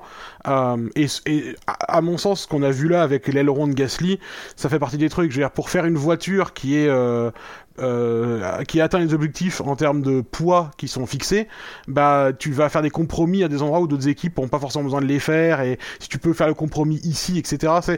C'est un ensemble de petites choses, mais ce qu'on voit à mon avis chez AlphaTauri régulièrement, c'est le symptôme de, euh, de bah ça reste une petite équipe euh, qui a pas forcément les moyens de se battre partout. Donc est-ce que c'est condamné, est-ce qu'ils sont condamnés à rester comme ça je, je, je, pense pas.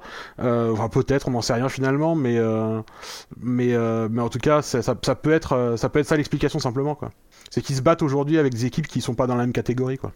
Euh, du coup, ouais, pilote de ce quintet moins. Bah, une fois n'est Vas-y Ben vas-y. non, vas-y, vas-y, je t'en prie, je t'en prie. bah, une fois n'est pas coutume, moi j'aimerais dire du bien de Raikkonen. Oh Waouh Eh ouais Écoute, c'était, je trouvais que c'était un bon, un bon comeback. du, du rythme, de, de la vitesse, euh, de, l'opportunisme, hein, très, très très bon, départ. Euh, ensuite, euh, il a mis les, pneus à terre dans, le bon timing. Au final, il gratte, quelques points.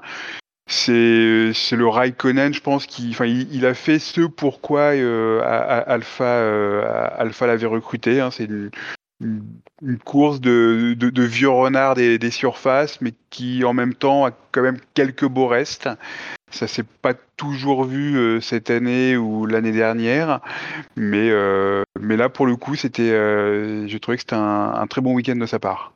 Ah, ça y est, t'as réveillé le, le, fan club de, de Raikkonen dans le chat. C'est fini. Oui, au nombre de une personne. Voilà, Ouais.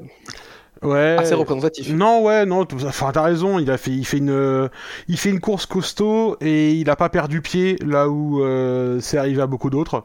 Euh, donc euh, ouais, une, une course, euh, c'était c'était c'était pas brillant, c'était pas, euh, ça, personne n'a été subjugué, mais il va chercher un, un, bon résultat avec une voiture qui, qui, qui devrait pas finir à la position à laquelle elle finit là, donc il, il, a il a tiré son épingle du jeu comme dirait un, un mauvais journal.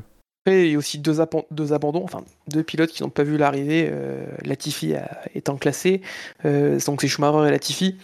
Euh, Schumacher abandon au milieu de course. Euh, Est-ce qu'on sait les raisons de son abandon? Problème technique euh, quelconque, euh, qui manifestement était là depuis le début de la course, parce qu'au moment où ils le font s'arrêter, ils lui disent euh, Écoute, on manage depuis le début, mais là ça s'aggrave et il faut qu'on arrête la voiture pour sauver les trucs. Donc euh, voilà, bon, euh, pas grand chose d'autre. Pas grand chose d'autre à dire là-dessus. C'était une course. euh, enfin, il, a, il, a, il, a, il, a, il a autant fait la course que, euh, que les Alpha Tauri à Monza, quoi. Donc c'était, ça servait pas à grand chose. Et euh, pour Latifi, bah, il s'est, il s'est foutu euh, dans le mur euh, sous la pluie à la fin et ils abandonnent là-dessus en fait, quoi. Donc euh, bon. Enfin, il la ramène au stand, il abandonne pas sur la piste, mais il va taper Oui. avec l'arrière quelque part là euh, dans le virage 7 je crois, et, euh, et ils abandonnent euh, à la suite de ça euh, parce qu'ils se rendent, ils se rendent compte que ça marche plus. Euh, bon, bah, c'est, écoute, y, a- il y a finalement il y a eu assez peu de victimes euh, fat- fatales de, de la pluie, Euh, quelques touchettes, euh, des, des, des sorties un peu larges, etc. Mais personne qui, euh, qui s'est retrouvé vraiment complètement. euh, Pourtant, les murs sont proches. À certains endroits, les murs sont proches. Et c'est ce qui me fait dire qu'on a quand même un, un plateau d'une d'une sacrée qualité. Pas d'une ouais. Parce Ouais, que c'est Et, comme, euh, c'est comme typiquement le genre de course où normalement ça devrait partir en, en cacahuète avec du carbone dans tous les sens et, et bah vaille que vaille, euh, non non, tout le monde a réussi euh, Ouais. plus ou moins à, à ramener les voitures. Je- quand, je- quand- quand on dit que la F1 c'est les 20 meilleurs pilotes au monde, on se rapproche en fait de, de plus en plus en fait de, de cette vérité avec le plateau qui chaque année, euh, Oui, à part Mazepin. même les pilotes dits payants, ouais, même Ouais. et oui, à part Mazepin, mais même mais Mazepin la tenue, on l'a pas vu de faire d'erreur sous la pluie, par exemple. Et l'année prochaine, ce sera à part Mazepin et Zou. Mais, euh, mais tu vois, enfin, honnêtement, j'aurais pas aimé être à leur place quoi sur la fin de la course. Ça, devait, ça, ça, ça a dû être absolument affreux. Parce que souvent on dit oh la pluie, c'est rigolo de rouler sous la pluie, ça glisse, c'est là qu'on voit les bons pilotes. Mais mais mais de- demander à quelqu'un de tenir une voiture sur une piste mouillée en pneus slick en mode allez on croise les doigts, on sait que tu peux le faire, ça va tenir.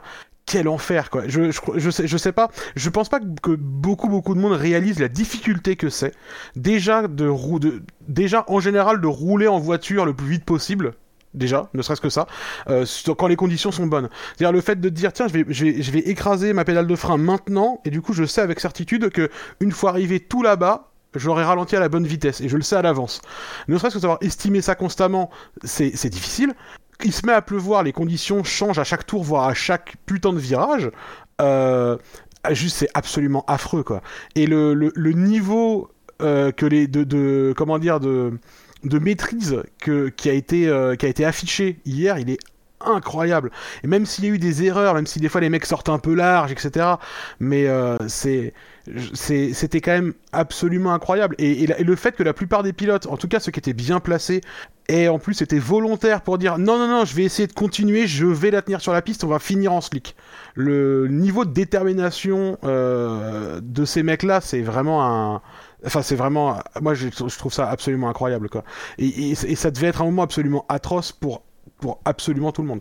Donc, je. je je, je voudrais, enfin, juste tirer mon chapeau, même à ceux qui ont fait des erreurs, quoi, parce que c'est, même à ceux qui ont fait des erreurs, c'est, même pour ceux qui ont fait des erreurs, ils ont quand même, ils ont quand même globalement tous fini. Bon, euh, Latifi, euh, il n'a pas été aussi heureux, effectivement, mais il y en a d'autres qui ont failli sortir, ça, ça, ça, se joue à rien, et euh, quand tu vois les, moments de luge absolue, quand les mecs posent le pied sur le frein, que la voiture elle fait non, bah ce que je vais faire, c'est que je vais tout bloquer, et je vais aller aquaplaner jusqu'à tout là-bas.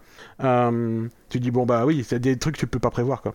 C'est Et surtout, c'est ça, c'est à chaque fois les images elles sont impressionnantes. Ils sortent du secteur 2 qui est, qui est détrempé. Il y a la ligne droite de retour qui est tout sauf droite. Et ils sont pieds au plancher. Et ils vont taper du 270, de 80 et ils freinent euh, euh, 200 mètres par rapport à leur point de frein habituel. C'est c'est dingue. C'est Le- juste, euh, c'est juste dingue. le courage nécessaire et le comment dire l'instinct et le, la, la, la, la capacité d'anticipation nécessaire en Russie s'il pleut pour prendre le virage 1. Le virage 1 c'est juste cette petite courbe dans la ligne droite principale là. euh, qui, qui devient vraiment un virage quand il pleut, quoi. Surtout quand, il- quand tu décides de le prendre en pneu slick sous la pluie. Le niveau d'anticipation et de courage nécessaire pour prendre ça et le virage 3, il faut, euh, il faut avoir un problème, quoi. Enfin, je, c'est, c'est, c'est, faut, faut être un peu, faut, faut être, faut être borderline pilote de MotoGP, quoi, pour, euh, pour, pour se lancer là-dedans, quoi. Du coup, si on revient sur ce quintet mou, on a évoqué tout le monde sauf trois pilotes euh, Ricciardo, Russell, Leclerc. Qui voulez-vous Euh, évoquer? Ah bah Leclerc, du coup, hein. Ah bah vas-y. Euh, Charles Leclerc n'en a, a. Alors, la fin. On va, je vais commencer par le truc euh, où, il, où il y est pour rien, la fin de la course. Euh, bon, bah, à la fin de la course, c'est euh, classique communication Ferrari. What do you think of Interza? Tell us, we'll, uh, we'll let you know. Voilà, donc rien, aucun échange constructif. Euh, ils lui donnent quatre pauvres informations qui veulent rien dire. Et quand euh, Leclerc pose une question, ils sont incapables d'y répondre clairement dans un anglais, dans un anglais euh, correct. Je veux dire, à un moment donné, si, honnêtement, si Ferrari, ils ont autant de galères à s'exprimer de façon claire dans des moments critiques comme ça en anglais, remettez-vous à l'italien. Je veux dire, Leclerc, il parle italien, vous comprendrez sûrement mieux les mecs, parce que. Parce qu'il y, a- il y a quand même des interdit. moments, il y a quand même des moments, alors, alors je crois pas que ce soit interdit, mais il y a des, Si, si. Les- les- Il me semble que si, ouais. C'est la loi, la, la règle Alonso. euh, La dernière fois que j'ai regardé dans le règlement, j'ai rien trouvé à ce sujet-là. Mais j'y vais vérifier il y a pas si longtemps. Mais, mais après, si c'est interdit, c'est interdit. Mais le, le, toujours est-il que il y a des moments, dans des, dans des moments critiques comme ça, il y a les changements de météo, etc. L'ingénieur, quand il répond à Leclerc qui pose une question, il est en train de chercher ses mots et tu comprends parfaitement que les mots qu'il emploie en anglais sont pas les mots pour qui veulent vraiment exprimer l'idée pile poil qu'il veut exprimer. Quand on est en train de, de jouer une course sur des micro-décisions de changement de météo qui sont là mais qui sont plus là mais ça va changer dans le futur mais euh, c'est pas possible quoi. Et, euh, et la, la communication elle est catastrophique. Dans, dans, au sein du même tour ils lui disent euh, franchement euh, dis-nous c'est toi qui sais. Puis après ils disent ouais non la pluie ça va euh, ça va réduire l'intensité. Et puis finalement non ça va euh, devenir plus fort donc rentre. Et puis finalement au fait est-ce que tu penses que tu peux la tenir sur la route jusqu'à la fin? Parce que du coup c'est ça qui est le mieux à faire et une fois qu'il a passé l'entrée des stands, non, en fait, faut rentrer. Enfin, euh, pff. donc la fin de la course, bon, euh, c'est les tocards. Ils ont complètement raté leur fin de course. euh, J'ai surtout pas compris comment ils ont eu autant de difficultés à prendre des décisions alors que de l'autre côté du garage. Alors peut-être que ça se communique pas entre les deux, mais t'as Sainz qui est rentré pour mettre des inters depuis deux tours et qui roule et qui, qui, qui a un super rythme et qui remonte à coup de 20 secondes au tour, dans le deuxième secteur quasiment. Parce qu'au moment où Leclerc passe dans le deuxième secteur et dans le troisième secteur, c'est le moment où Norris entame le, le- le virage 3 sous le déluge dans son tour de trop. C'est le moment où il faut, il faut rentrer. Il n'y a pas d'autre choix à faire et ils font le choix de rester en piste parce qu'il donne des mauvaises informations à Leclerc. Ouais, donc la, la fin de la course, c'est euh, bon bah et Leclerc peut pas y faire grand chose et, euh, et, et- et lui qui jusque là faisait une, bah, une vraiment une bonne course pour le coup, euh, parce qu'il avait il avait fait une belle remontée déjà euh, jusque là Leclerc euh, mine de rien, enfin en tout cas meilleur que celle de Bottas. Il se battait avec Perez et Alonso pour le podium, vir- pour le podium, pour la troisième Voilà. place à ce moment-là. Je, et et- euh, cette, euh, cette course euh, camoufle un peu, je pense, euh, la performance accrue et le, le gain de performance du nouveau moteur Ferrari, à mon avis. Je pense qu'on va avoir des très très des choses surprenantes de la part de Ferrari euh, dans la fin de saison, à mon avis. Euh, ils, ils- ils vont ils vont clairement sortir un peu de nulle part, à mon avis. Mais euh, mais euh, mais du coup ouais, cette fin de course là, bon bah elle, elle est ce qu'elle est et Leclerc peut pas faire grand chose. Par contre, vraiment, j'ai un, un vrai problème avec ça et, et je vais essayer de retrouver l'image pour la. la, la J'ai la vidéo dans le- Si tu veux la mettre dans, dans, dans le chat pour les personnes qui, qui nous- pour les personnes qui nous suivent en direct. Mais le, le départ de Leclerc, c'est complètement intolérable en fait. Euh, ok, il touche personne et on peut dire ouais c'est merveilleux, il double 40 personnes euh, sur le départ. Je suis désolé, si tout le monde fait ça, il n'y a pas une voiture qui sort intacte du premier virage. C'est irrespectueux. Il est coutumier du fait. Il fait tout le temps ça, tous les départs. Il en a pas, il en a pas marre. Il a, il a pas appris après avoir, avoir escaladé l'aileron arrière de Vettel euh, un certain nombre de fois. Il a pas appris à être euh, plus tranquille sur les départs. Il fait gros gens euh, en 2012. Leclerc constamment. C'est, il a a pas eu marre après avoir éclaté euh, le, la course de, de Gasly en Autriche cette année euh, et avoir cassé sa propre course, mais avoir été élu pilote du jour quand même parce que manifestement c'est bien de faire des erreurs et de vaguement les réparer ensuite.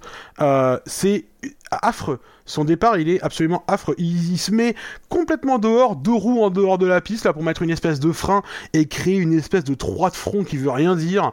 Enfin. pff, un mec comme ça dans une ligue sur un lobby public, c'est insupportable quoi. Et alors en vrai, la raison pour laquelle il n'a pas d'accident, c'est que tous les autres autour de lui sont plus intelligents. C'est la seule raison. Mais c'est franchement, je, trouve ça. Ils sont. Ces départs, ouais, ils gagnent plein de positions, hein, mais c'est affreux. C'est juste pas possible.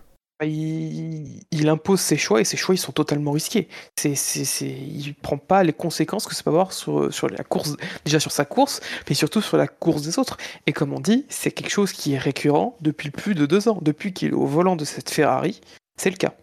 Sur les Mais- départs. et, et puis, et puis il a pas appris quoi. Je veux dire, il- euh, Vettel avait essayé de lui faire comprendre le message poliment, quoi, de, de- de- un certain nombre de fois, de lui dire attention, Charles, fais pas les départs comme ça. La seule raison pour laquelle on n'a pas un accident, c'est parce que moi je te serre pas contre l'apex alors qu'il faut que je prenne mon virage, parce que je te laisse passer. Le, le... je- alors Bahreïn 2020, on se souvient du départ hein, pour, euh, pour une raison évidente. Le, le- le gros ralentissement qui a lieu au début, après le T1, entre le T2 et le T3, et qui fait qu'il y a un gros groupe de voitures, qui fait que Grosjean fait son écart sur le côté, c'est à cause de Leclerc qui attaque Vettel comme un gros sac à, comme un gros sac, on va dire. Hein. Euh, mais parce que Leclerc, il s'infiltre sur le côté et puis il con- continue à serrer Vettel, etc. Il fait ça avec son coéquipier, il est complètement inconscient, il est complètement fou, quoi. Et il génère des trucs autour de lui, il s'en rend même pas compte, mais lui, il continue à faire ça, c'est pas un problème. Euh, bon, bah. Surtout qu'avec ouais. Tu parlais de Leclerc Vettel, euh, on s'est eu cette action en milieu de, en milieu de Grand Prix entre les deux, et avec Verstappen, euh, c'était très chaud, c'est une belle défense de Vettel, mais les attaques, elles sont, euh, elles sont kamikazes de Leclerc euh, à certains moments. Ah, mais tout le temps, je veux dire, c'est. Ouais. Du coup, voilà, enfin, je. Ce que t'en as pensé aussi Non, non, mais c'est- dommage parce que c'est c'est vraiment, un- c'est vraiment un super pilote. Leclerc, il a, c'est l'une des plus belles pointes de vitesse euh, actuelles. Mais euh, ouais, dans, dans, dans le combat au corps à corps, euh, il, il, il- il fait des trucs. On, on a l'impression que qu'il qu'il dégoupille complètement. Quoi. Il y a plus le, le, le le cerveau, il est en mode, euh, il, est en mode off. Quoi. Ça fait. Il est quoi alors dans sa troisième année là Ce serait bien qu'il passe, qu'il passe à autre chose. Hein. Quatrième en F1, même c'est sa troisième Ferrari, quatrième en Euh, F1. Il a, Oui, oui, a, j'avais. euh, Oui, le- les, années passent trop vite. Mais euh, ouais, ouais, c'est plus. Il fait des, des, des- des erreurs. Enfin, des, il a des, excès d'a- d'agressivité euh, style euh, Formule 2 qu'on- qu'il n'est plus censé avoir maintenant. Alors est-ce que aussi c'est généré par le fait que bah du coup c'est la deuxième année, enfin euh, là il a une voiture où clairement je pense qu'il ressent qu'il a besoin de faire ça parce qu'ils sont ils ont pas le niveau de performance pour jouer à la régulière des victoires. Donc je pense qu'il y a aussi dans sa tête un truc où il est un peu en mode bon bah il faut gagner des places au départ pour être le mieux possible ensuite. Euh, et si si on gagne pas des places au départ, on les gagnera pas ensuite en faisant la course, euh, on dépassera personne en ligne droite quoi grosso modo. Euh, mais j'espère que si Ferrari retrouve des couleurs et j'espère pas du vert d'ailleurs comme couleur, mais si Ferrari retrouve des couleurs, euh, merde, ah merde, euh, j'es- j'espère qu'il oubliera un peu cet état d'esprit-là parce que c'est c'est beaucoup beaucoup trop risqué. Encore une fois, tu peux prendre des, départs un peu risqués, tu peux faire une manœuvre un peu machin, mais il y a quand même un truc quoi. C'est se poser la question, c'est si tout le monde se comportait comme moi sur la piste, comment ça se passerait? Et dans le cas de Leclerc, sur les départs, la réponse c'est ça se passerait quand même vachement mal quoi. Après voilà, encore une fois, à sa décharge, il roule dans une voiture où il a un peu besoin, entre guillemets, euh, en tout cas il ressent le besoin de, se comporter comme ça, j'imagine. Ça a commencé à être frustrant pour lui de voir que, que Sainz euh, souvent ramène de plus gros résultats euh, en ayant, en, étant, je, pense, euh, bien moins talentueux. Mais bon, il, Sainz, il a quand même le maximum de réussite pour, euh, pour aller chercher, euh, c'est quoi, le, troisième podium de l'année déjà. Bah ouais, et c'est vraiment un truc quoi cette année. C'est vraiment étonnant de voir ces deux-là aussi proches en termes de, résultats finalement au, fil de la saison. Parce que honnêtement, Leclerc qui arrive chez Ferrari, qui alors j'adore Vettel, hein, mais bon Leclerc il a un peu ridiculisé Vettel quand même, euh, et qui se fait euh, autant bousculer par Sainz qui débarque dans l'équipe. C'est enfin C'est- c'est- ouais. la dynamique elle est, beaucoup, curieuse. hein. c'est beau- c'est- c'est beaucoup les circonstances hein, qui permettent à Sainz d'être devant Leclerc. Quand dans une course, euh, une course classique sans sans problème où cha- chacun part à sa place, Leclerc, il n'y a, enfin, y a, y a pas vraiment photo. Enfin, le- c'est pas ridicule, mais le mais le- Leclerc est quand même une bonne euh, une bonne tête au-dessus. Ouais, vois, les- Leclerc, les- c'est- Tu vois, les, les trois podiums que fait Sainz, c'est quoi? C'est à Monaco où Leclerc a pas pris le départ, Mhm. euh, en Hongrie où, euh, où Leclerc se fait taper dès le premier tour et, euh, par, euh, par Stroll, et, euh, et ce week-end où Leclerc part, euh, part du fond de grille. Donc tu vois, à chaque fois, Sainz, quand il, Ouais. quand il a le podium, c'est parce que Leclerc n'a pas été en mesure de défendre ses chances. Non, le, le- Leclerc, il, il bascule entre erreur cette saison et poisse. On est vraiment sur euh, même peut-être plus de la poisse que des erreurs parce que bon, euh, en Hongrie, bah c'est vraiment pas de bol. euh, euh, en, à Silverstone, il y avait la, vi- la victoire à deux tours près. Monaco, c'est une erreur et derrière il y a de la poisse sur l'état de la voiture parce que Ferrari, bah ils savent pas regarder euh, si tout marche, si tout marche bien correctement. Euh, donc voilà. Donc Ils, euh, ils ont bah, pas tapé, ils ont pas tapé dans les pneus avant de partir en vacances, les cons. c'est ça. Ils ont pas mis le coup de pied, ils ont pas fait la pression. et Ah puis bah voilà. c'est ça, terrible, terrible. Mais on va y revenir sur Sainz de toute façon, à mon avis. Pour finir rapidement, Ricardo Russell. Euh, une bonne course des deux. Hein. Euh, honnêtement, Ricardo, il, bon, il- alors. Euh, bon, résultat un peu euh, masqué là aussi par la pluie à la fin, etc. Parce que on, était euh, tristement, on était un peu revenu sur le Ricardo de début de saison euh, face à Norris.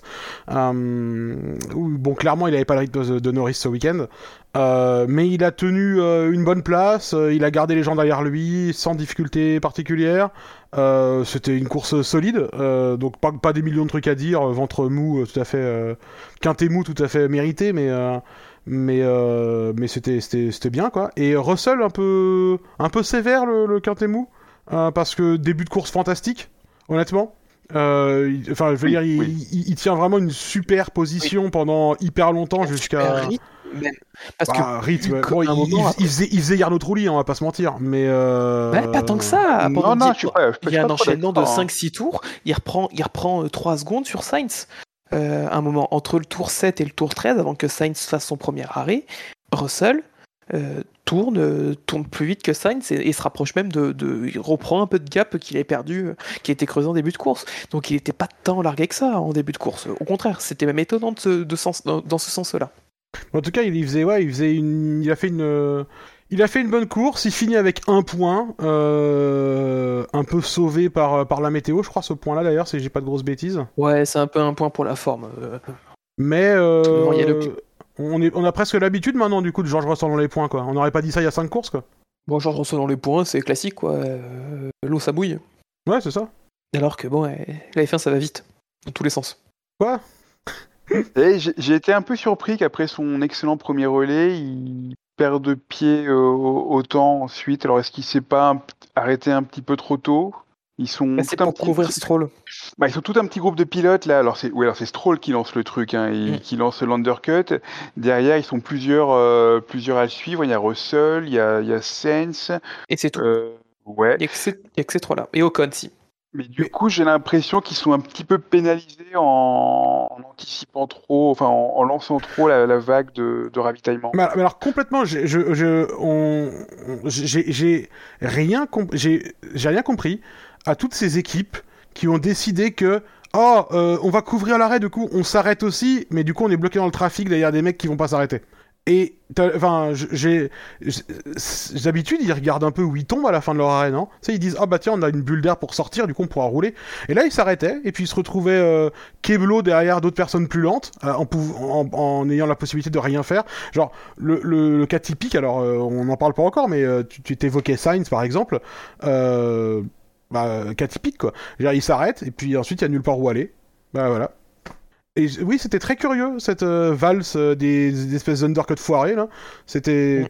toutes les équipes ont redoublé d'ingéniosité pour euh, ne pas regarder ce qui allait se passer après leur arrêt quoi. C'est c'était un peu curieux quoi. Surtout, surtout qu'on avait un, fil, un peloton qui était extrêmement compact. euh, tout le monde se tenait un peu et qu'il n'y avait pas la place, même avec le DRS, de remonter et de passer.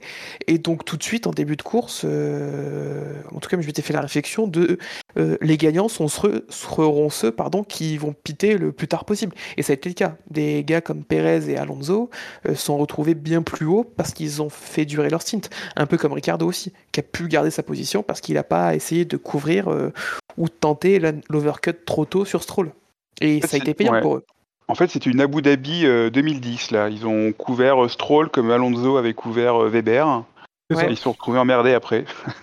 Il- tu, tu couvres et du coup tu te retrouves derrière du trafic qui va pas s'arrêter et tu dis merde j'avais pas regardé mais attends enfin tu sais euh, tout le temps on dit ouais les équipes de F1 euh, les décisions qu'ils prennent il y a des mecs à l'usine euh, qui regardent des trucs et des machins et à un tel point que des fois t'as l'impression qu'ils oublient de regarder les, les, les bases en fait tu sais il y a une espèce de... des fois t'as l'impression que la décision elle, est, elle émane d'une overdose d'informations euh, et, du coup ils prennent une décision et ils se retrouvent dans une dans une situation où tu dis bah oui parce que il y a du trafic devant en fait Et je sais pas, c'est possible aussi que la plupart des équipes euh, avaient, euh, dans la, avaient en tête que ça allait être plus facile de dépasser que ça ne l'a été aussi. J'ai l'impression que la plupart des équipes se sont pas, à aucun moment se sont dit, on va rester bloqué en fait. Peut-être parce qu'ils ont vu le dépassement de Verstappen sur Bottas, qu'ils se sont dit, bah c'est bon, ça a l'air facile. Je sais pas, mais euh, mais la, la- la sensation que j'ai en tout cas, c'est que les équipes avaient pas du tout, euh, jouaient pas particulièrement à track position à Sochi, alors que ça avait l'air d'être important, alors que ça a eu l'air en tout cas d'être important. Du coup, vu qu'on a fait le tour du quintet mou, euh, tu n'as rien d'autre à rajouter euh, sur ces pilotes. avant qu'on passe en quintet plus, un petit plus un moins un à donner une envie? Non, non, honnêtement, tout le monde, tout ce petit monde qui est là-dedans, y a pas de. Ouais, ouais, ouais. Ouais, moi je suis globalement d'accord. Très bien. Mais du coup, je propose qu'on passe au quintet plus, nos cinq premiers pilotes. Du coup, en cinquième position, il a 265 points euh, au total, 268 positifs, 3 négatifs. D'après vous Yes, messieurs? Euh, Carlos Un Carlos, Euh, deux Carlos. ouais, je, ouais, je verrais bien Sainz aussi. Ouais, et bah c'est loupé. C'est de l'autre côté euh, de l'Espagne, puisque c'est c'est Alonso. Qui se retrouve euh, cinquième de, de ce quintet plus. Donc, Alors cela dit, puisque Sainz est madrilène, on peut pas vraiment dire qu'il est de l'autre côté de l'Espagne, parce que Madrid c'est pile poil au centre quand même. oui. et Après, il y a Ré- Oviedo, euh, les Asturies, c'est vraiment le Parce nord. euh, Ouais, mais Nord-Ouest. dans ce cas-là, il faudrait que Sainz soit, je sais pas, de, Séville, tu vois. Et là, ce serait de l'autre côté. de- euh, Ouais, Monsieur. Tatillon. Et- je suis énormément. casse-couille. oui, ça aussi, c'est mon deuxième prénom. Euh, euh, Alonso Alonso, quel excellent départ Et, il- et il, a- il s'est entraîné pendant Mm. le tour de mise en grille. Ouais. Pour une fois, les limites de piste dans F1 2021, elles auraient été mieux foutues. Parce que là, il aurait pris un drive-through, quoi. On va dire qu'on peut pas couper un virage volontairement, en fait. Quelles que soient les circonstances. C'est interdit par le règlement, en fait. Bon, tout le monde a vu hein, le départ d'Alonso. Il démarre du côté gauche. Il arrive. euh, il a aucune intention de prendre le virage. Il contourne parfaitement le boudin rouge. Il va à donf et il a révisé sa, sa gamme. Il a révisé ses gammes dans le tour de formation pour être sûr qu'il pouvait couper en passant à fond comme ça. Ça passe fort. Euh, Et c'est pas possible en fait. Je, c'est, c'est, c'est juste pas possible. Euh, Michael Masi va ensuite nous expliquer que euh, oui, euh, alors en fait il a exploité une zone grise parce qu'il a quand même respecté euh, le- l'escape road de, de- pour revenir. Non, il a, il a exploité rien du tout. L'escape road c'est pour revenir en piste si t'es sorti de la piste. Si t'es sorti de la piste c'est involontairement. Une escape road ça sert pas à couper des virages gratuitement. Sinon ça veut dire quoi? Au, au tour, je sais pas, au tour 25, il a un dépassement à faire, il fait ça et il dit ah bah c'était la zone grise, on, a, on peut rien faire. Enfin c'est ridicule. Je Euh, c'est dans, ma- sa, dans c'est-à-dire, son explication c'est- aussi. c'est mal, très rapidement, mais c'est malin de sa part, hein, c'est un vieux briscard, tout ce que tu veux, mais c'est aussi complètement illicite, et c'est pas normal qu'il puisse le faire. En plus, quand il revient, quand il revient en piste, il est à donf. Enfin, non, le règlement l'autorise pas à le faire. Le règlement l'autorise pas à le faire. Je suis désolé, le règlement l'autorise pas à le faire. Le règlement de la FIA, il dit que les pilotes doivent rester sur la piste. Oui, bah, mais on a la même situation que Max Verstappen l'année dernière, par exemple. Et rien n'a été fait. Pour moi, la lacune est dans le règlement. Le règlement n'est pas assez clair sur ces choses. Et Si, c'est le- Mazi qui. Le- Le règlement, il est super clair. Le règlement est super clair. Le règlement, il dit, un- les pilotes doivent faire tous les efforts euh, raisonnables pour rester sur la piste en toutes circonstances. Il le fait pas. Il choisit de Eh ben, sortir. Il a pas le droit. Il devrait il a être sanctionné. Il n'a pas le droit. Alors oui, bah alors euh, c'est ça en fait. La sanction doit être appliquée, mais c'est d'être alors aux instances d'appliquer le- d'appliquer le règlement. Bah que c'est quelque chose qu'ils font pas alors depuis de- depuis depuis un moment. Ils font Évidemment. pas avec Max. Mais oui, mais, L'année mais, dernière, mais- ils l'ont pas fait cette année en Autriche avec tous les pilotes par exemple qui ont pris large. C'est d'ailleurs en fait l'un des arguments d'Alonso qui expliquait qui disait bah ok euh, en Autriche j'ai perdu deux fois trois places à cause des gars qui sont passés à fond à l'extérieur. À partir d'aujourd'hui j'en ai rien à foutre, j'en ai rien à foutre, je vais faire Hmm. comme tout le monde. Et c'est c'est sur ça qu'il a basé sa manœuvre. Sa Ouais. manœuvre elle est, elle est totalement pas, pas normale. Elle a été aussi motivée sur le fait qu'il n'y ait pas d'enquête parce que il s'est retrouvé plus ou moins à la position qu'il était avant de couper, ce qui est pas tout à fait vrai parce qu'il vrai? cinquième alors, alors qu'il était plus sixième, septième. C'est pas vrai. Il- il- on, on le voit, enfin sur l'image, je veux dire, présente l'image de du départ d'Alonso hein, à, à un juge. il- il- euh, euh, per- personne peut dire ah là là, il a été poussé dehors quoi. C'est enfin, euh, c'est C'est le vent. le- c'est ce que ça, c'est ce qu'on appelle un flagrant délit quoi, tu vois. Enfin, sans déconner quoi. C'est hallucinant. Le mec, il, il, je veux dire, on peut appeler ça comme on veut, on peut juste, on peut parler du, de tous les points de règlement qu'on veut, on peut parler des notes du directeur de course autant qu'on veut. Il coupe un virage pour gagner des positions. C'est tout. il coupe un virage pour gagner des positions. Et il revient en piste comme un gros sac complètement à donf, à un angle qui veut rien dire parce qu'il n'est pas sur la piste. C'est dangereux, inconscient et illégal. Ça, je, je, et, on a un directeur de course qui va nous expliquer ah c'est malin, il a exploité une zone grise. Mais ouvre le règlement, Michael Masi, je t'en supplie quoi. Ouvre le règlement. Ouvre le règlement et regarde. Regarde s'il est écrit dedans quoi. C'est pas écrit. Si un pilote le veut, il peut aller prendre un escape road. Hein. C'est pas comme ça que ça marche. C'est, enfin. Je sais pas. Même en admettant qu'il y a un trou dans, même en admettant qu'il y a un trou dans le règlement, il attend quoi, Mazi, pour le refermer ce trou? Parce qu'on a bah eu le cas Verstappen l'an dernier, quoi. C'est pas, on, n'a pas été pris par surprise là. On, enfin, il... bah, Verstappen l'an dernier et cette année deux fois en Autriche aussi, où tous les pilotes, euh, où on a eu des quatre de front à la sortie du premier virage, avec tous les pilotes qui élargissaient parce qu'on leur a dit euh, qu'il n'y aurait pas de souci s'ils passaient large, et même s'ils passaient des personnes là, au large c'est j'ai l'impression de je sais pas d'entendre euh, je sais pas un ministre euh, dire euh, genre il y a une politique qui est pas la bonne. C'est genre c'est comme quand t'as un candidat à la présidence tu sais qui, qui, c'est le président sortant et il dit moi quand je serai président je vais faire ça. Mais gros t'as fait quoi du coup juste avant quand t'étais déjà? Enfin c'est Michael Mazi qui dit oh là là il y a une zone grise. Bah oui bah vas-y c'est c'est allez au boulot on y va on s'y met. Enfin c'est ouais c'est et vraiment, moi, ce qui me. Je, et, vraiment, je veux, je, veux pas trop le reprocher à Alonso lui-même.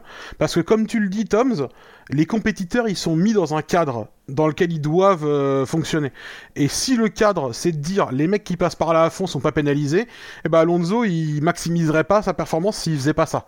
Ben c'est ça. Euh, et, et, et, du coup, je veux pas trop le reprocher à Alonso parce que lui, dans sa, dans sa, dans, dans sa logique et dans la compétition dans laquelle il se trouve, c'est ça qu'il faut qu'il fasse. Le problème, c'est que ce soit ça qu'il faille qu'il fasse. Voilà, ça devient compliqué la concurrence du temps là. Oula, oui, les mots. Ouais, mais le, le, le fait qu'ils se retrouvent dans la situation où ils doivent faire ça et couper la piste parce que c'est ça qu'il faut jouer, C'est juste pas possible, quoi. C'est juste pas possible. Et, encore, et, encore une fois, on peut toujours me dire, ah, mais les track limits, euh, c'est compliqué, machin, etc. C'est pas compliqué à partir du moment où on prend les décisions, en fait. Et, laisser une personne volontairement couper un virage pour gagner des positions, je suis désolé, c'est un problème. Et là, on me dit, ah, il le fait, c'est le premier tour, euh, il s'est retrouvé dans cette position-là et tout. Hein, mais encore une fois, il n'y a aucune différence. Il n'est pas plus forcé à aller dehors que s'il avait un dépassement à effectuer et qu'il choisissait de faire ça. Il n'a aucune intention de prendre le virage. Il n'a aucune intention de prendre le virage. Il a aucune intention de prendre... Comme Verstappen n'a eu aucune intention l'année dernière, c'était clair. On l'a vu, Verstappen, il avait tiré, coupé tout droit. Ouais, et Carlos Sainz aussi. Oh, pardon, c'est vrai qu'il n'avait pas réussi. Mais, mais, euh, mais, mais, mais, tu vois, ce serait la même situation. Un vrai geste technique. Hein. Ah, un vrai geste technique. Celui de Carlos Sainz, ne faites pas ça à la maison, les enfants. Hein. Ces cascades sont réalisées par des professionnels. C'est le catch. C'est la WWE. Mais, mais, tu, vois, euh, s'il avait fait ça au tour 20 parce qu'il a un dépassement à faire, on aurait été dans les mêmes circonstances. Et, et, et, personne n'aurait trouvé ça normal. Parce qu'on coupe pas la piste pour doubler des gens. En fait. Ça rejoint un peu aussi le... quelque chose qu'on reproche depuis quelques temps, c'est le manque d'enquête dans les incidents du premier tour. On l'avait longuement évoqué en Autriche, l'incident Leclerc-Gasly. C'était honteux qu'il n'y ait même pas une ouverture d'enquête alors que Leclerc est 100% fautif et détruit la course de Gasly entièrement. Euh, c'est un problème de la direction de course qui ne veut pas, pour on ne sait quelle raison, ouvrir d'enquête sur le premier tour. Et on a l'impression de se dire, bah, écoutez les gars, on a, en fonction du circuit, on a entre, entre, entre 4 et 6 km pour faire tout et n'importe quoi, on ne sera pas pénalisé. C'est le, le, sentiment qu'on a. En Russie l'an dernier, pareil, entre Leclerc et Stroll, quoi. Ah oui, pareil. Euh, d'ailleurs, encore Leclerc. Mais, euh, enfin, voilà. Oh là là, c'est le premier tour, c'est compliqué. Ok, cette excuse-là, elle marche pourquoi? Le premier virage Les deux premiers virages éventuellement? Mais, mais, mais dans des circonstances où il y a vraiment beaucoup de voitures et que c'est le bordel. Dans les circonstances où les mecs peuvent prendre des décisions, ils, ont le droit de prendre les bonnes en fait. Enfin bref, je, je, je veux pas en rajouter plus parce que c'est suffisamment énervant comme ça quoi. Et le reste de la course Alonso est bien meilleur que, que ça. Mais, mais ce départ le met aussi dans une position de faire une meilleure course ensuite il faut pas non plus sous-estimer ça. Bah, comme tu disais, il, maximise les performances avec le cadre Il a rendu les places euh, quand même un petit. il a rendu deux places sur. Euh, en gros, il, était, il, sortir septième. Hmm. Pas tant que ça, parce qu'il s'est doublé par Stroll à la sortie du 3 directement. Et ensuite, il s'est passé par Ricardo. Mais honnêtement, euh, la place sur Stroll, on voit en fait même plus que ça, on voit qu'il a aucune intention de laisser passer les personnes qu'il a doublées. Stroll le passe parce qu'il a plus de vitesse dans le 3, donc il, prend plus large et l'emmène et il peut faire l'intérieur au niveau du 4. Et Ricardo, Ricardo le passe parce qu'il a le meilleur Et on sait euh, comment la McLaren peut être véloce en ligne droite.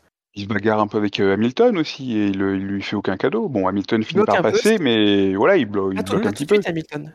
Pas tout de suite, c'est Ricardo qui passe Hamilton après, entre, le 5, entre le 6 et le 7, qui lui fait l'intérieur. Il va ensuite passer Alonso. Et c'est Hamilton qui, au, au tour 6, au tour 2, pardon, tour 6 au tour 2, qui arrive enfin à passer, euh, à passer euh, Alonso. Pardon. Donc d'une certaine façon, enfin, il a, il a un peu, un peu faussé la course, quoi. Il a, c'est pas juste, je, je coupe le virage et, et après je lève le pied, je, je, je rends les places. Voilà, il a, il a influé sur le, sur le déroulé du, du, du tout, du tout début de course. hein. Ex- Exact. Avec Verstappen, ça s'est pas vu l'année dernière parce que bah, pas forcément les conditions étaient pas pareilles. Mais par exemple, ça s'est vu en, en Autriche où cette année, euh, bah, des pilotes, euh, je crois que c'est notamment Ricardo et Gasly, qui ont pris vraiment à l'extérieur, qui ont mené énormément de vitesse dans le premier virage, qui ont pu gagner 2-3 positions et qui ont forcément un peu changé le déroulé de la course. Au milieu, là, c'était encore plus d'impact parce que ça se passait sur les premières positions et ça impactait les favoris comme Hamilton. Donc forcément, oui, euh, la manœuvre a plus d'impact en fonction de sa position, mais la manœuvre et le geste reste le même de partout et il n'est pas sanctionné nulle part. Et c'est ça le problème. Après, d'une certaine façon, il y, a- il y a aussi une, une autre problématique, hein, parce que tout, tout, ce- tout ça ne serait pas passé. Le, le- le mec qui a conçu là, cette escape road, qui nécessite pas de, de faire de slalom ou de zigzag ou de ralentir, il a quand même pas le compas dans l'œil non plus, quoi. hein. Enfin, qu'est-ce que c'est que cette Ah, merde là Euh, Sainz aussi. Oui, oui, ça, non plus. Mais je veux dire, qu'est-ce que c'est que cette merde là, avec des panneaux qui font droite et gauche, mais en fait tu peux passer à fond tout droit. Enfin, à, quoi ça rime? Pourquoi il n'y a pas genre des panneaux qui sont un peu plus près, qui font un couloir avec le mur de gauche, tu sais, pour les obliger à se rapprocher, tourner et machin, et comme ça ils reviennent avec moins de vitesse et moins dangereusement euh, dans le 3. Bah, C'est c'est quoi cette espèce d'échappatoire qui va tout droit là? Qui, qui a conçu ça? Stevie Wonder? Enfin, c'est pas possible quoi. Ça, moi, ça me paraît logique que genre si tu conçois un escape road qui est fait pour être euh, genre une façon de rejoindre en pénalisant le pilote, bah euh, que ça le fasse ralentir, non? Enfin, je sais pas. C'est depuis le début du week-end, le truc, le truc est placé comme ça et tout le monde voit que tout le monde passe à fond, mais pareil, ça, ça dérange pas notre cher directeur de course quoi. Euh, Il y a Chini qui nous dit dans le chat que pour Alonso, il a dit au deuxième tour qu'il devait laisser des places et il laisse passer Hamilton en fait au tour, au tour 2. Oui, au tour 2, ouais. Ensuite, il perd une place sur, il passe- il perd une place sur Perez, mais voilà, le tour 2, c'est qu'il a déjà faussé euh, le classement pendant au moins un tour d'un des favoris. Donc oui, Il laisse passer Hamilton. hein. Ah. Moi, ça m'a pas paru évident qu'il le laissait Ouais. vraiment passer volontairement. hein, je- il n'a pas défendu, pas trop Hmm. défendu, ouais, ça. Ouais, je vais. Sinon, après ce départ, euh, il y a sa stratégie. Déjà son choix initial de partir avec les durs. Euh, il est le seul dans le top 10 avec Pérez euh, à faire ce choix. Et au final, ça aura été bah, pour lui, pour Pérez, un choix déterminant, puisqu'il il se retrouve en fait les deux bien passés, et Alonso qui tient le rythme euh, de Ricardo, euh, et donc il reste dans la roue d'Hamilton et de Pérez. On voit qu'il prend un peu de distance pour pas mier ses, pneus. Il est ensuite libéré avec, euh, par Hamilton et par Ricardo qui font leur arrêt, et avec Pérez, ils, tiennent un rythme, même si Pérez prend un peu d'écart. Et c'est ensuite, euh, lors du second relais en médium, euh, il passe Verstappen. Et c'est ensuite, euh, lorsque la pluie commence à tomber, qu'il va, gagner, qu'il va chercher pas mal de place, qu'il va chercher Ricardo, Sainz et Pérez. Ce qui les mettait à, ce moment-là virtuellement troisième. Et, paradoxalement, ça, joue contre lui parce qu'il est, il est tellement bon dans cette configuration, donc avec les, euh, avec les pneus slick et la pluie qui commence à tomber, que bah, forcément il se dit, il faut, je, je vais aller au bout comme ça, il y a, un- y a gros gros coup à jouer. Sauf que bah voilà, c'est le, on en reparlera tout à l'heure pour Norris, ça, ça- c'est du coup il, il prend la décision, la décision trop tardivement. Il double Ricardo et Sainz qui étaient vraiment l'agonie avec les pneus durs. Et on, on voit vraiment tous les pilotes qui étaient en pneus durs à ce moment-là ont vraiment souffert. Et on fait le choix de s'arrêter tout de suite.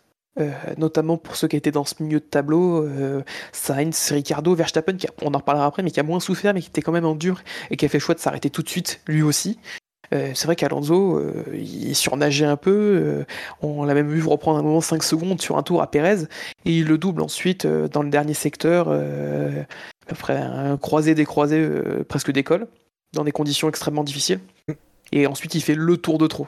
C'est très euh, euh, divertissant de regarder euh, l'onboard d'Alonso quand il se met à pleuvoir, en tout cas. Il y a- beaucoup- de batailles avec beaucoup de monde.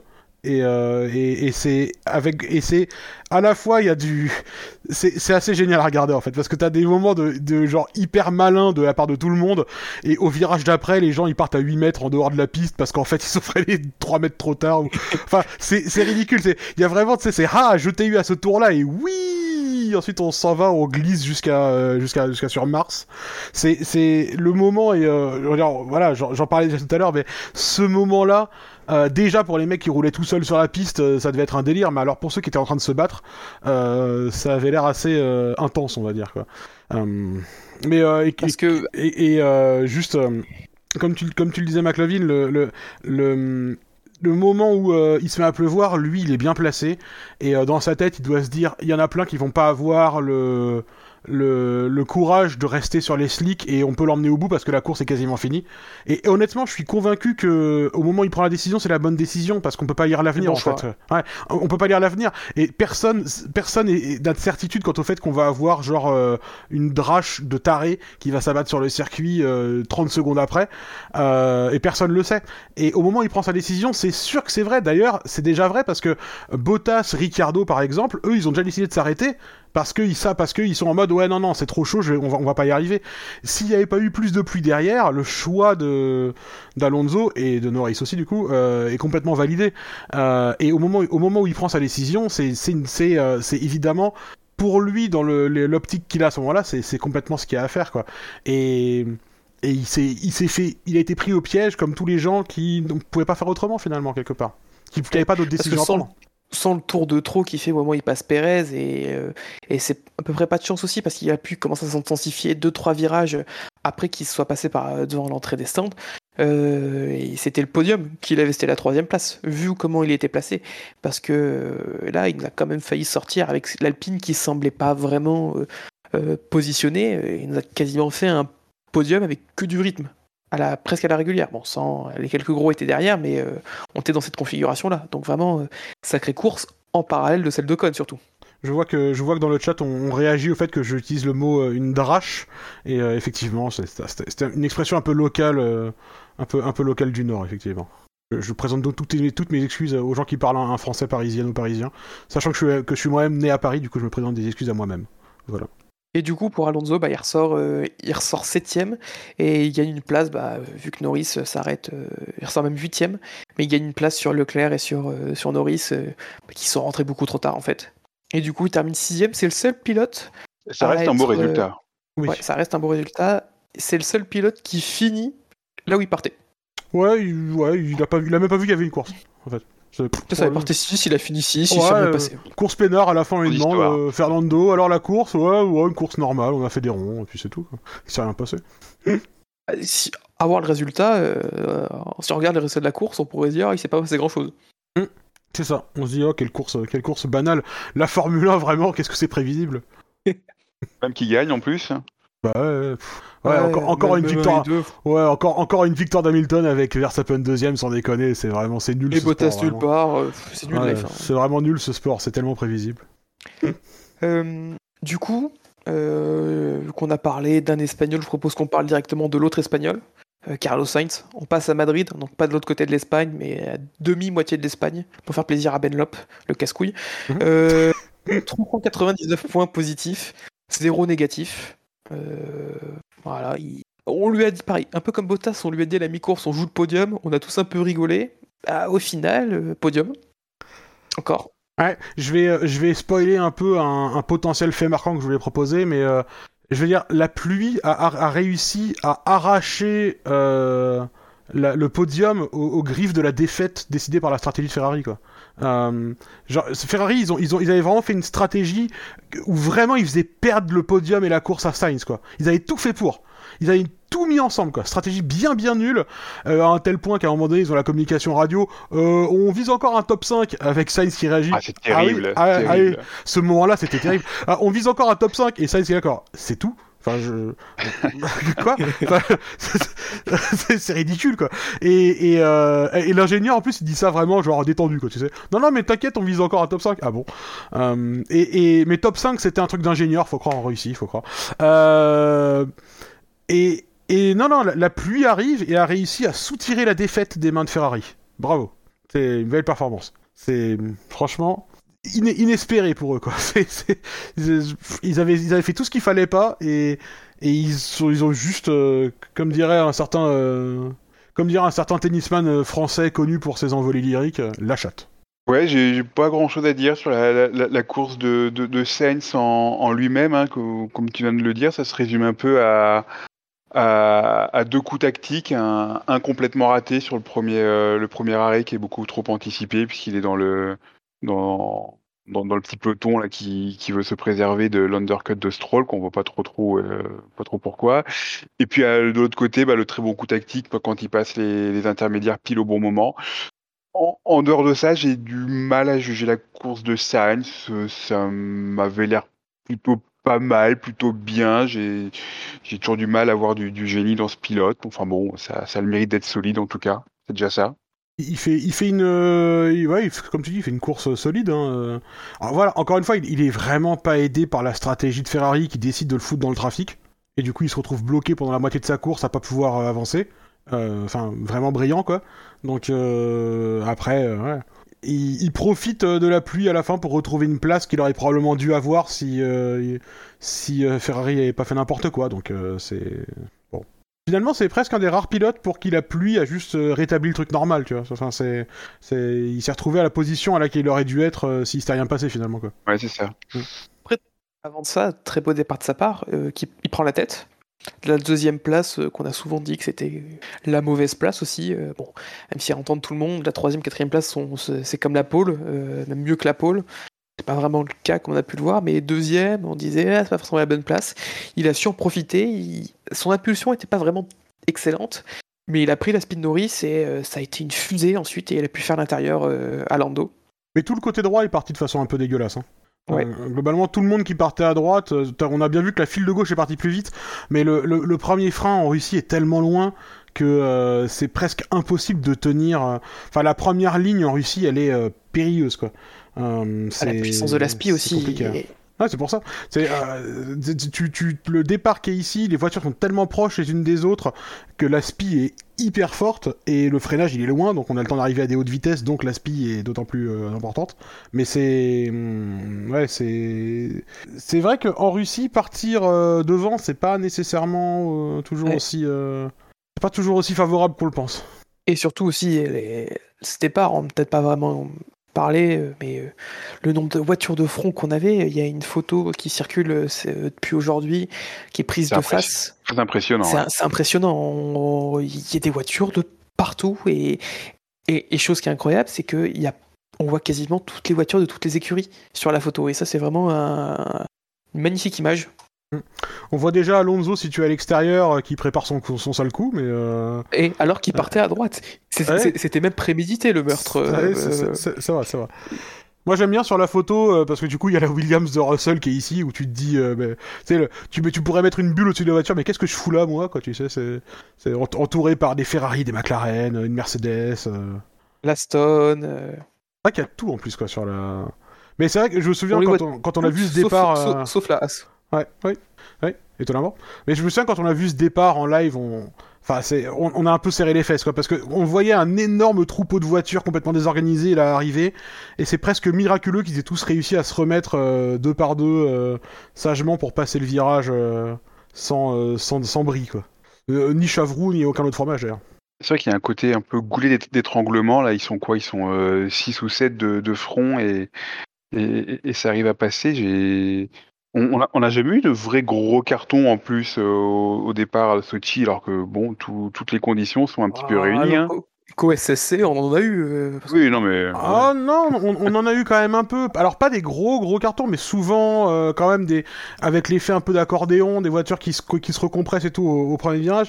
On en a déjà eu quoi. Tu te souviens de Kiat sur Vettel évidemment, hein, le fameux euh, le, le fameux double attentat de Kiat sur Vettel. Euh, Il y avait euh, Palmer avec je sais plus qui d'autre aussi. Euh, Grosjean, je crois. Avec, avec une Renault, je crois. Non, non, Avec. Magnussen. Ah, c'était Palmer qui était dans la Renault et Magnussen était dans la As du coup. As. Ouais. C'est pas gros, c'est pas Grosjean dans la. As Ou Grosjean, ouais, c'était en 2017, c'était entre une Renault et une As, ça c'est sûr. Ouais. Et euh... enfin, il y avait, il y avait, il y a eu quand même souvent un peu de, un peu de grabuge, mais, mais pas des gros, gros trucs. En fait, le fait qu'il y ait un énorme échappatoire tout droit, euh, ça aide quand même aussi vachement, parce que les pilotes, ils peuvent très facilement dire non, ça sent la merde, moi je me barre par là. Euh, et du coup, ça, ça aide aussi à, à fluidifier un peu le, la zone, quoi. Sinon, sur Carlos, euh, d'autres choses à dire? Ou on a fait le tour Non, écoute, il, il perd la position euh, sur Norris, euh... donc, parce que du coup il prend Parce le lead. rythme, euh, surtout. Du, du coup, il, parce qu'il- donc, donc il prend le lead sur le départ. Je sais même pas si on l'avait dit. Euh, il prend le lead sur le départ et, euh, et après du coup il perd le, il perd la position sur Norris qu'il passe assez facilement euh, à la fin de la de ligne droite de retour. Euh, une, une action particulièrement bien mise en lumière par le réalisateur de la course, je tiens à le signaler quand même, qui donc qui était donc en train de suivre euh, Verstappen qui était en train de végéter nulle part euh, et qui faisait rien et euh, d'un seul coup hop il change de caméra. Oh là là en fait regardez la tête de la course a changé. Merci le réalisateur, t'as un truc à regarder sans déconner. Euh, on s'attendait pas du tout à ce que la McLaren puisse passer la Ferrari en plus. hein. C'est vrai qu'en termes de en termes de scénario c'était vraiment inenvisageable que la McLaren avec la grosse vitesse de pointe passe la Ferrari qui a pas de moteur. C'était vraiment impossible. Donc euh, Ouais, en, même temps, ça, survi- ça survient à un moment où Norris semblait avoir un petit peu de mal à, à- à tenir le rythme et où on avait l'impression que Sainz avait, euh. Avait fait un petit break de gros, une voire deux secondes. En fait, C'est c'est vrai que période, tombé un peu, euh, un, un peu comme ça. on a eu une période où Norris en fait s'est vraiment rapproché. Il y a eu une, presque une première tentative d'attaque. Et ensuite, il a pris de l'espace. Genre, le- le- l'écart est monté à 2 secondes. Et en un tour, il est remonté. Ah, et, euh, et oui, mais presque c'est- surprise Sainz en fait. Mais, mais, mais c'est la, dynamique. euh, Enfin, moi je suis éberlué que le réalisateur sache pas suivre ça, quoi. C'est toujours la même dynamique. C'est on se rapproche, on fait une attaque, ça a pas marché, on se rééloigne, on se remet à 2 secondes, 2 secondes et demie pour laisser refroidir les pneus, refaire un peu de régène, et après on va revenir à l'attaque. Le réalisateur qui est pas capable de regarder qu'au début de la ligne droite, il y a la petite lumière DRS qui s'allume. Euh, sur le sur la ligne euh, Norris sans déconner euh, enfin le mec faut qu'il trouve un nouveau taf, faut qu'il trouve un nouveau taf hein, parce que c'est pas possible quoi il est à moins d'une seconde, il a le DRS, donc et, et il active son DRS. Donc sur la sur le sur le tableau des timings, il y a une icône DRS qui te l'indique et tout. C'est je sais pas, je, comprends pas comment le mec euh, dont c'est le taf de suivre ce qui se passe et de nous montrer, de nous raconter l'histoire de la course passe à côté du dépassement pour la tête quoi. C'est un truc qui me qui me surprendra toujours. Nous tous, le nombre de fois quand on regardait la course, on a les yeux rivés sur la, la, la co- la colonne de, de chronométrage, sur la tour de chronométrage, et qu'on voit les écarts se réduire, nous tous, on était en mode, mais il faut aller ici, il faut nous montrer ça. Et euh, le réalisateur, il réalise ça, genre 10 secondes plus tard, genre, ah bah merde alors, dis donc, l'écart s'était réduit. Euh, je, veux bien croire que c'est difficile hein, de réaliser une euh, course de Formule 1 en direct, mais enfin, il y a quand même des choix étonnants qui sont, qui sont, qui sont faits, on va dire. Tu, tu peux rater une ou deux actions, mais c'est vrai qu'en en ce moment là, depuis quelques courses, c'est très très laborieux. On a vraiment l'impression d'un d'un réalisateur qui, qui qui sent pas du tout la course. Ouais, je suis, suis d'accord. Et, vraiment, je suis, d'accord avec toi sur vraiment sur les dernières courses en particulier. Il y a un truc qui se passe euh, où c'est pas terrible quoi. Euh, T'as vraiment l'impression qu'ils arrivent à la bourre surtout, qu'ils ils sont un peu confus, qu'ils savent, savent pas trop quoi raconter. Euh, je c'est assez bizarre. Monza les a un peu sauvés parce que c'était relativement simple à réaliser. Il y a, il s'est passé des trucs au moment où on les attendait. Enfin, c'était, voilà, il y y a pas eu, de- j'ai pas le souvenir de gros manquements à, à Monza, honnêtement. Euh, mais c'était relativement simple. Euh, mais, mais je suis d'accord depuis. Zand- Zandvoort, c'était un peu pareil. hein, il était souvent à contretemps. Ouais, bah Zandvoort, le mec, il a réussi à rater les quelques rares dépassements quand même. Enfin, c'est miraculeux, quoi. Je, enfin, je, je- au moins, on a vu le magnifique euh, dépassement de Verstappen sur Bottas, mais, euh, mais bon, euh, on va arrêter de, de tirer sur l'ambulance. Mais, euh, mais bon, donc. euh, Je, le réalisateur magnifique. Mais du coup, euh, pour, pour revenir donc euh, et pour finir sur Sainz, il se fait prendre la position là sur euh, sur Norris, mais de toute façon, on s'attendait pas à, ce qu'il puisse la conserver. Après, Ferrari fait n'importe quoi et puis il récupère la troisième place avec un peu de avec un peu de bonheur, on va dire. Du coup, bah, là, je pense qu'on a vraiment fait le tour de, de Carlos. On va passer aux trois premiers. Et là, ça- c'est pas si clair que ça. Qui est premier, qui est deuxième, qui est troisième. Je suis même un peu surpris du, du troisième. Euh, D'après vous, Si t'es un, peu- est-ce si t'es un peu surpris, moi je dis Lando Norris. Je mets Hamilton. l'un de vous deux a bon? Mhm. Alors, euh, pour faire durer un peu moins le suspense, c'est un Britannique. Ah ah Ah ah, mais galol Alors là, j'adore rire. Euh, non. Et du coup, c'est c'est toi, Benlop, qui a raison, puisque c'est Norris euh, Ah. qui termine troisième de ce, de ce quintet plus ou moins, Ouais. euh, avec la particularité d'avoir plus de points positifs que le second, mais il a 549 points positifs, mais 121 négatifs, qui lui fait un total de 428. Il est même Sainz, c'est vraiment pas très loin, puisque Sainz est à Mais 399. oui, oui, oui, oui, oui, mais oui. Mais il y a Donc, beaucoup, il y a beaucoup de gens. euh, ouais. Je pense que beaucoup d'auditeurs ont estimé qu'il avait commis une erreur tactique. Alors que l'erreur, elle viendrait plus de chez McLaren. Je vous laisse en parler un peu plus. Écoute, euh, moi je suis également sur cette ligne. Moi je, je, je pense que, que Norris, euh, dans la situation qui était la sienne, avec les informations qui étaient les siennes, avec les informations qu'on lui a données, euh, n'a pas commis d'erreur. Déjà, il est en, déjà, il est en tête. Hein. Ça, change, euh, ça change beaucoup de choses. Quand, tu es en tête, c'est, pas que je vais faire une grosse lapalissade. C'est pas comme quand tu es 15e. Quand tu es 15e, tu dis bon, bah, la, météo change, il, faut que, il faut que je tente un truc. Euh, lui, il est dans la situation où euh, il est un petit peu coincé. Hein. Il ne peut pas tenter aussi facilement. Et puis, bah, les, conditions, elles sont, elles, sont ce qu'elles sont, c'est-à-dire que jusqu'à euh, quatre tours de l'arrivée, elles sont pas si mauvaises que ça. Euh, la, piste, elle s'humidifie un petit peu, mais c'est pas la cata.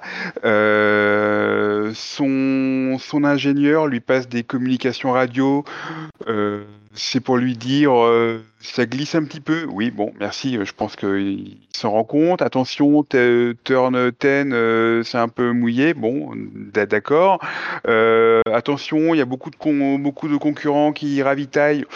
D'accord.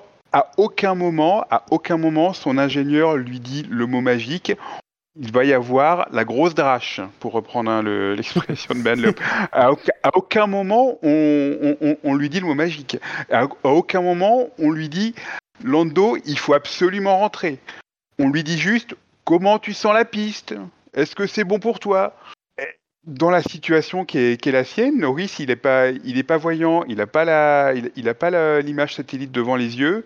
Il voit juste l'état de la piste, il voit juste qu'il est en tête faire ce qu'il fait, c'est-à-dire vouloir rester en piste, ne pas changer, ça me paraît être le truc le plus logique. Donc moi, pour moi, il n'y a pas d'erreur de, de Lando Norris. Je suis, euh, je suis complètement euh, aligné avec toi. Enfin, je, honnêtement, je suis complètement d'accord avec ça.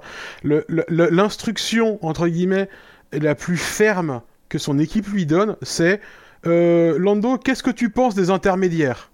Ouais. Bah, je sais pas, ils sont, il y a une bande verte dessus. Enfin, qu'est-ce que, enfin, qu'est-ce que c'est que cette question? On lui pose la question. Il vient de compléter un tour dans lequel la piste était difficile mais encore praticable en slick. Qu'est-ce que tu veux répondre quoi? Euh, il, est, il, est, il est en train d'essayer de lutter contre sa voiture, la pression, les éléments. Lewis Hamilton a une seconde derrière lui le septuple champion du monde. Excusez-moi, ça commence à faire beaucoup, les mecs. Aidez-le, quoi. Enfin, faites, faites un truc. C'est arrêter de lui poser des questions, arrêter de donner des informations qui servent à rien. Comme tu disais, quoi. Il y a le moment où il dit, euh, où il dit shut up, où il répond simplement shut up à son ingénieur. C'est parce que son ingénieur lui dit, euh, attention, ça glisse un peu sur la piste là où t'es, quoi. Enfin, dans, dans, au rang des informations inutiles, ça se pose là, quoi. Il, prend et c'est exactement comme on disait, comme ce que qu'on disait pour Alonso tout à l'heure. Lui, depuis son point de vue dans son baquet, il voit les conditions, il voit ce qui se passe autour de lui, il voit comment est la piste tout de suite maintenant et pas comment elle sera dans 20 secondes. Euh, et surtout, il voit aussi que s'il s'arrête, il va être 25 secondes derrière Hamilton et qu'il reste 3 tours à parcourir. Et que re, re, remonter 25 secondes en, trois tours, vu les conditions de piste à l'instant T, ça va pas être, va pas être faisable. Et, il sait très bien que si Hamilton s'arrête, euh, lui il doit pas s'arrêter parce que à, ce moment-là, au pire Hamilton il va remonter quoi 4-5 secondes par tour avec les intermédiaires, mais pas plus. Parce que la piste n'est pas encore gorgée d'eau à ce moment-là. Donc la décision qu'il prend, vu qu'à aucun moment on lui dit box, box, box, parce que les inters c'est mieux, ah, vu qu'à aucun moment on lui dit ça, et je veux dire, honnêtement, si on me dit euh, oui, euh, mais bon, comme il a parlé sèchement à son équipe, euh, il voulait plus lui parler, en fait, le rôle de son équipe, c'est pas d'être vexé, en fait. Euh, enfin, c'est, c'est-à-dire que si t'es un ingénieur et que ton pilote qui est sous pression te dit euh, ferme là, j'ai besoin de me concentrer, bah en fait juste tu sais ce que ça veut dire. Ça veut dire laisse-moi piloter, mais mais ça veut pas dire arrête de, enfin tais-toi à tout jamais quoi. Hein. Ça ça veut dire euh, genre uniquement les communications minimales. Sauf que quand t'es sous pression en train d'essayer de tenir la voiture sur la piste et que c'est assez dur comme ça, t'as pas exactement le temps de formuler. Euh, veuillez m'excuser messieurs, pourriez-vous réduire le, le niveau d'interférence sonore que vous m'imposez quoi. C'est, c'est un peu Voilà, c'est un peu, c'est un peu compliqué de formuler tout ça, quoi. Il, il- il- il a été mal interprété le shut-up en plus parce que c'est pas du tout une opposition à une consigne claire. hein. Comme Du tu l'as rappelé, c'est juste après un attention ça glisse. C'est pas du tout. euh, il a pas du tout refusé de se plier à une consigne en disant shut-up. hein. C'était juste euh, bah, euh, di- di- dites-moi les choses utiles quoi. Il n'y a, pas de consigne en fait de la, de la part de McLaren. Et c'est hyper étonnant parce que McLaren, en plus, il y a, y a Ricardo Capit. Je, je- il y a Ricardo Capit, ils, ont, ils, ils voient comment ça roule. Et Sans même, données, oui. et, et même, et même quand Hamilton, parce que Ha- Hamilton avait pris la même décision que Norris en plus. Hamilton, on, faut, quand même, faut quand même rappeler que Hamilton, au tour, euh, un tour avant son arrêt, McLaren, euh, Mercedes, pardon, McLaren, ouais, ok, bon, re- retour il y a quelques années en arrière. Mercedes est, sorti dans les stands et, on- et ils ont dit à Hamilton euh, box box et Hamilton dit non. Et, et il, enfin, il, dit, il répond même pas non, juste il rentre pas dans les stands. Et, quand t'écoutes la radio d'Hamilton, juste Bono, il se rend compte que donc Hamilton n'est pas rentré. Et Bonington, il se rend compte que bah du coup, le... enfin, il rentrera pas si tu lui expliques pas en fait. Et du coup, il lui explique. Avant son arrêt, il lui répète euh, box box box box, genre c'est mieux fermement, tu vois. Box box, il y a plus de pluie qui va arriver. Et je, je suis même pas certain que Mercedes était certain que la pluie allait vraiment s'intensifier, mais je pense que simplement il fallait être ferme et dire il faut rentrer. Euh, c'est le seul truc à faire.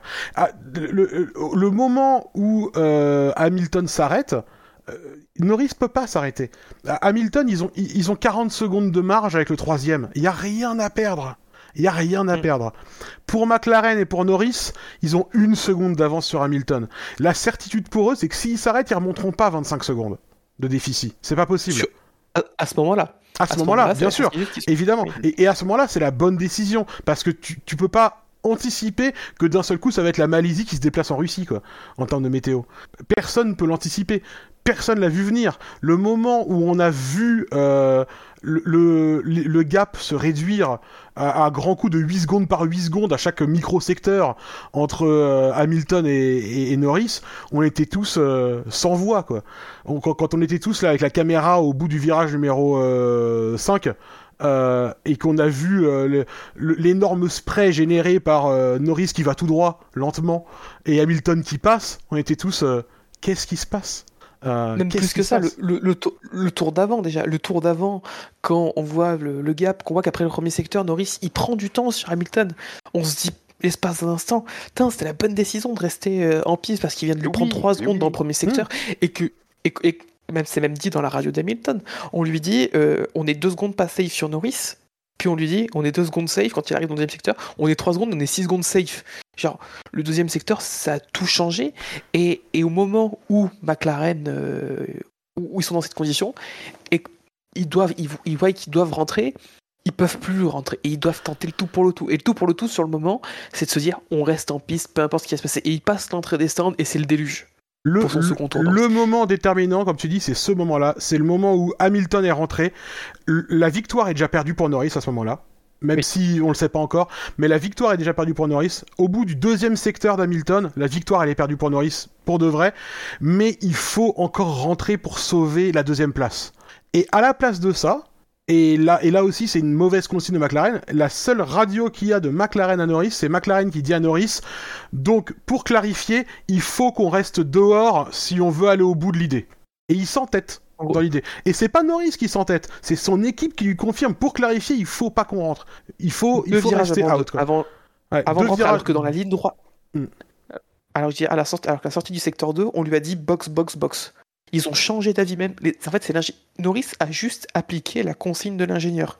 Parce que l'ingénieur, il a le radar, c'est eux qui ont la vision sur la météo, plus que lui. En tout cas, lui, à part dire euh, ça glisse, il peut pas dire grand chose de plus. Enfin, même si l'ingénieur lui rappelle. Et le manque de bol, c'est qu'il passe un tour entier sous le déluge. Mm. Parce que on voit qu'il y a le droit de l'entrée des stands, il prend un peu large, et le premier virage, c'est déjà l'hécatombe, il n'y a déjà plus de grip, il n'y a déjà plus rien. Il glisse dans tous les sens, c'est fini, c'est trop tard. C'est, c'est le, le moment où il, même dans- quand il prend le- l'avant-dernier virage, c'est déjà fini. Tu le vois. Genre, ils, ils- Mm. ils lui disent de rester dehors. Un virage plus tard, il pleut déjà trop. C'est euh, vraiment le, le pire timing. Il a fait, il a fait tout un tour dans le, dans les pires conditions possibles. C'était, et mais, mais vraiment, je veux, vra- enfin, je veux vraiment euh, quand même euh, euh, mettre en, en valeur que tout le monde a fait le bon choix pour lui, en fait, à mon avis. Que ce soit McLaren en tant qu'équipe, que ce soit Mercedes, que, que ce soit Hamilton, que ce soit Norris, pour moi, ils ont tous fait le choix qui s'imposait à eux dans les conditions qui s'abattaient autour d'eux à ce moment-là. Et pour, euh, pour Mercedes, c'était l'évidence de s'arrêter parce qu'ils avaient rien à perdre de toute façon à le faire. Ils pouvaient que gagner si jamais. Euh, alors que pour Merce alors que pour McLaren, ça ça pouvait pas tellement se faire et parce que parce qu'ils risquaient de, de, de, donner la victoire pour potentiellement rien du tout c'est pour revenir sur sur Mercedes rapidement euh, on le sent bien, même qu'Hamilton, il est pas chaud. Hamilton, ce qu'il veut, c'est rester sur Norris et attendre mm. qu'il fasse une erreur en piste. Et on sent vraiment que l'argument décisif dans la communication avec Hamilton, bon, on parle un peu d'Hamilton, mais c'est vraiment les deux, leurs deux courses sont liées. Euh, ce moment d'Hamilton, c'est quand on lui dit on a un arrêt gratuit c'est le terme, c'est la phrase, c'est la décision qui fait que Hamilton, bah, il, sait que la, décision de son équipe, c'est la bonne. Et il suit la décision et ça lui donne la victoire. Aussi pour l'équipe, euh, Mercedes, ils ont été aidés par quoi? Ils ont été aidés parce qu'au moment où on dit Hamilton de pit, dans le même temps, t'as Bottas qui, était 8 secondes plus rapide déjà avec ses inters. Bien chaud. Et c'est là que ça aussi un, un facteur en plus. Est-ce qu'ils ont échangé entre les deux parties du garage? Je sais pas. En tout cas, c'est une chose qui n'a pas été faite euh, chez McLaren ni chez Ferrari. On a bien vu le cas, euh, vu le, résultat de Norris et le résultat de, de, Leclerc par rapport à leur coéquipier. Du coup, voilà. Du coup, est-ce que c'est ce manque aussi de communication qui les a pénalisés? Je sais pas. C'est en tout cas, quoi qu'il en soit, Mercedes ont fait le bon choix. McLaren, à ce moment-là, avec les seules informations de Norris et de la piste et de la position, ils ont fait le bon choix c'est ensuite le ciel qui a décidé de qui allait remporter ce Grand Prix. Ensuite, normalement, sur le, sur le muret des stands, ils ont des infos qui auraient dû leur permettre de, de dire à Norris attention, ça va être la grosse, grosse merde. C'est compliqué parce que normalement, toutes les équipes sont censées, je crois, avoir les mêmes informations météo elles sont euh, comment dire euh, communes, euh, standardisées. Euh, ce qui fait que c'est quand même étonnant à chaque fois de voir des décisions différentes. Moi, je, Ferrari dit à Leclerc euh, la pluie va rester comme ça quand on est en pluie fine et qu'il pleut pas beaucoup d'un côté du circuit. Ferrari dit à Leclerc la pluie va rester comme ça. Il y a, a d'autres équipes qui ont, qui, ont, qui ont, tenu ce langage-là aussi et je crois vraiment que la, la grosse grosse grosse averse qu'il y a eu à la fin, l'espèce de déluge qui s'est abattu à la fin, euh, il est, euh, il, il y a pas grand monde qui l'a vu venir quoi. Et je pense que même euh, encore une fois, je pense que même Mercedes effectivement, l'argument qui a l'air de, fonctionner, c'est euh, de toute façon, on a un, on a un arrêt gratuit, on a le gap, euh, et après ils enfoncent un peu le clou en disant euh, il y, a plus de pluie qui arrive. Et, je, pense que quand ils le disent à ce moment-là, ils doivent même pas avoir de certitude complète non plus. C'est juste que c'est l'argument, ils, savent que ça a pas de sens de pas rentrer pour eux en fait et il faut que Lewis rentre euh, d'une manière ou d'une autre. Et euh, oui, il y a plus de pluie qui est arrivée, et oui, ça a bien marché, mais euh, c'est tellement, tellement. C'était vraiment les pires circonstances possibles pour Norris. Il aurait plu une demi-heure plus tôt, ça aurait été zéro problème de s'arrêter et de pouvoir et de conserver la position. Aucun problème. Et il fallait que la pluie s'abatte pile poil tout à la fin quand vraiment tu sais pas si tu peux encore l'emmener au bout sans perdre trop de temps et que les calculs sont impossibles à faire et qu'en plus ça change trois fois de conditions. Alors il fait beau, puis il y a une petite averse, puis il y a une éclaircie, puis en fait c'est un déluge. Enfin pardon quoi. Je... Et après ça ressèche juste, juste pile poil pour, l'arrivée. Enfin, au moment où Hamilton s'arrête, on, entend une radio alors qu'elle a, dû être prise peut-être 30 secondes, une minute avant, où il dit Mais je comprends pas, il pleut plus. Mm. Et, là, à ce moment-là, je me dis, mais putain, mais Norris, il va faire le coup du siècle, il va, il va, la, piste va, sécher très rapidement, lui, il reste en cycle, il va, il va gagner en mettant un tour à tout le monde. Et puis, bah ouais, t'as le, le déluge, la piste à ce moment-là. c'est au, au, moment où Hamilton rentre dans les stands, au moment où on lui dit box, box, box, box, euh, on a le gap, il rentre dans les stands, et quand il rentre au stand, il dit à son équipe, il a arrêté de pleuvoir, mec. Et Hamilton dit à son équipe, il a arrêté de pleuvoir. Donc même là, il est pas convaincu encore, quoi. C'est, c'est, et, Norris, forcément, il voit la même chose. Bah oui, oui c'est pour ça que Norris, il y a aucun moment, il se dit qu'il ça, ça s'est joué à rien. Euh, et la position dans laquelle il se trouvait, enfin, il était, il était condamné à perdre euh, de toute façon parce que les les conditions, euh, voilà, le, jet de dés euh, a, pas été bon quoi. Et, et c'est pas un jet de dés dans le sens où ils ont parié, ils ont perdu. C'est les éléments ont conspiré contre eux quoi. Il y y avait rien d'autre à faire quoi. Ça, échec critique pour, pour, pour, pour Norris. C'est franchement, je, je... c'était, moi, cette course était fabuleuse. C'était une, une, une, immense course et on a rarement vu des courses aussi intéressantes et animées et avec autant de rebondissements. Mais, mais, mais j'ai encore tellement un goût amer, quoi. C'est horrible, quoi. C'est affreux, quoi. En fait, cette course, ça a, été un, ça, a été, ça a été en fait un repas avec une, une une excellente entrée, un plat euh, bien complet avec plein de choses super intéressantes, plein de saveurs et tout, et un dessert fantastique, mais pas au goût pour tout, pas au même goût en fait, euh, pas, qui a pas la même saveur pour tout le monde en fait. C'est ça. C'était vraiment, mais c'est une course que j'ai adorée et en même temps, euh, et en même temps j'ai détesté ma journée quoi quand même. c'est affreux, c'est absolument affreux. Je connais ce sentiment. du coup, et du, coup, très, très, très, rapidement, le reste, de sa course, euh, sans faute, quoi. Il avait un rythme d'enfer. Euh, il avait un rythme d'enfer. Il a donc il a redépassé Sainz euh, sans trop de difficultés au début de la course. Il avait un, il, il, était plus rapide que, que, tout le monde quasiment. et quand il se fait rattraper par Hamilton sur la fin de course, avant que la pluie arrive, hmm il leur met une couche après. Il se met à faire le meilleur tour. Hein. Ah oui, oui, oui, oui, Il, a, il, il, avait un, il avait un super. Alors, il se fait rattraper, donc il, il allait pas. Je pense qu'il allait pas aussi vite qu'Hamilton. Clairement, euh, la Mercedes allait quand même plus vite sur un tour, mais ils avaient pas le delta pour dépasser et il, est, il a jamais été mis en danger. Et euh, du coup, il faisait des ronds devant Hamilton. Euh, comme il a expliqué lui-même, en plus, il faisait, il avait un peu de fuel saving à faire, donc il, fallait qu'il économise encore un peu d'essence et il le faisait. Il n'y avait pas de problème pour le faire. Il en a profité à un moment donné pour sortir le meilleur tour en poussant un peu plus sur un tour. Donc il y avait, il y avait vraiment pas de difficulté particulière quoi, c'était maîtrisé. Et, c'est nous d'ailleurs qui avons porté la Shkumun à McLaren, hein, parce que c'est un moment où on a choisi avec, avec Bouchard et Toms de commenter un peu et de dire euh, Ah là là, McLaren, regarde, euh, t'as vraiment l'impression qu'ils sont en pleine maîtrise de ce qu'ils font, il euh, y a rien qui peut les déboulonner, quoi, c'est formidable. Et hop là. Et je pense que notre karma il commence à, vraiment être puissant parce que samedi on a dit putain Russell c'est compliqué pour Russell par rapport à Latifi en Q1 et putain c'est compliqué pour les McLaren elles semblent être nulle part. Bon on avait encore eu le nez pendant les qualifs. Mais je pense qu'on a vraiment on a vraiment un point en fait sur, sur, euh, sur, les, euh, sur les résultats de McLaren, donc on va faire attention à ce qu'on dit. C'est devenu traditionnel. Mais, mais ouais, euh, mais voilà, une course, la, course de Norris, ça a été, c'était, c'était une, super course quoi. Il a, en fait, il a pas fait une erreur de toute la course. Et encore un rookie de la génération 2018-2019 qui n'ira pas décrocher sa victoire dans une situation un peu, un peu crève-cœur. on a eu Russell bah, à Sakir, Leclerc à Bahreïn, Albon dans une moindre mesure, mais en Autriche en 2020, euh, sans la touchette avec Hamilton, on peut se dire qu'il euh, allait potentiellement chercher la victoire aussi. Euh, là, des, quatre, le, le, quatuor de Twitch, à quatre premières vraies chances de victoire, bah elles n'ont à chaque fois pas tourné en leur, faveur. Alors que nous, le petit français, une chance, une victoire. C'est ça. L'efficacité française. Le réalisme à la française. Waouh c'est Didier Deschamps aux manettes. Avec à chaque fois la chatte à Dédé, non, c'est bon. Ouais, c'est Didier Deschamps en fait. C'est ça, c'est ça. Du coup, euh, Norris troisième. Euh, il y a toujours un peu de l'enjeu pour la deuxième place. D'après vous, qui est deuxième? J'espère que c'est Verstappen. Euh, moi, je pense que ce sera Hamilton. Ah, Benlop, Benlop, il est fort ce soir puisqu'effectivement. Il fait le hat-trick. Il fait le hat-trick. Ah, le hat-trick. Le triplé, magnifique. Euh, pied droit, pied gauche, la tête, triplé parfait, magnifique. C'est Verstappen, donc, qui est bien deuxième de, de ce quintet plus ou moins.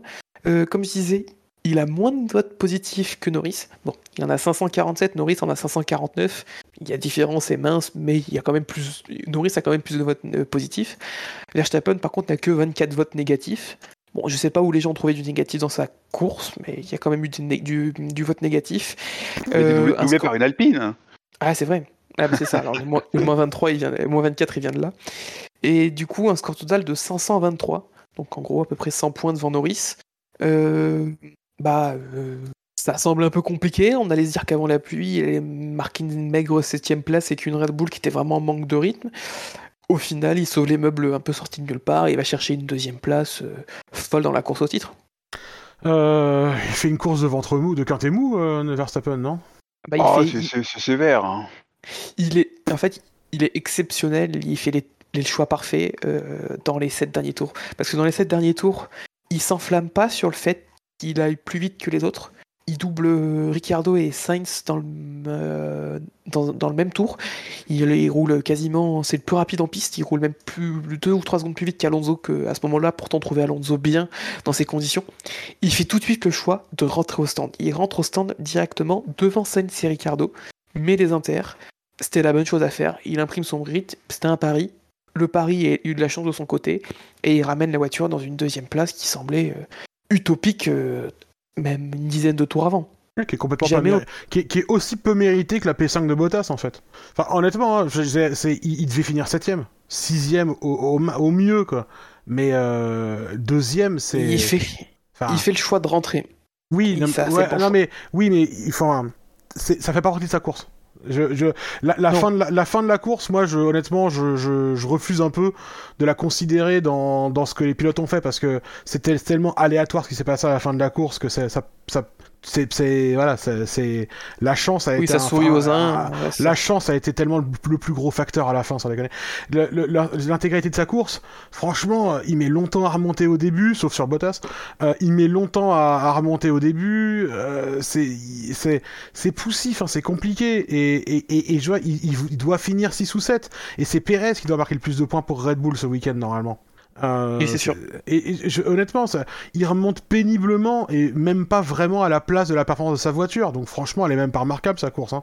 Je, c'est pour ça que deuxième du, du quintet plus, franchement, euh, il se Et retrouve là. le- C'est le résultat. Il se retrouve là parce qu'il a le bon résultat, parce qu'elle appuie à la fin qu'il sauve. Mais euh, il, il a, enfin, il, il est, il est sauvé par la pluie, hein, sans déconner. Mais euh, alors après, Bah, en termes de résultats pur et dur face à Hamilton, euh, là il marque du coup 18 points. Hamilton en marque 25, donc euh, il perd que 7 points à Hamilton. Normalement, s'il n'y avait pas eu, euh, si on oublie le carnage de la fin de la course, Hamilton deuxième, Verstappen 6 ou 7. La différence, septième, est- il... Hmm.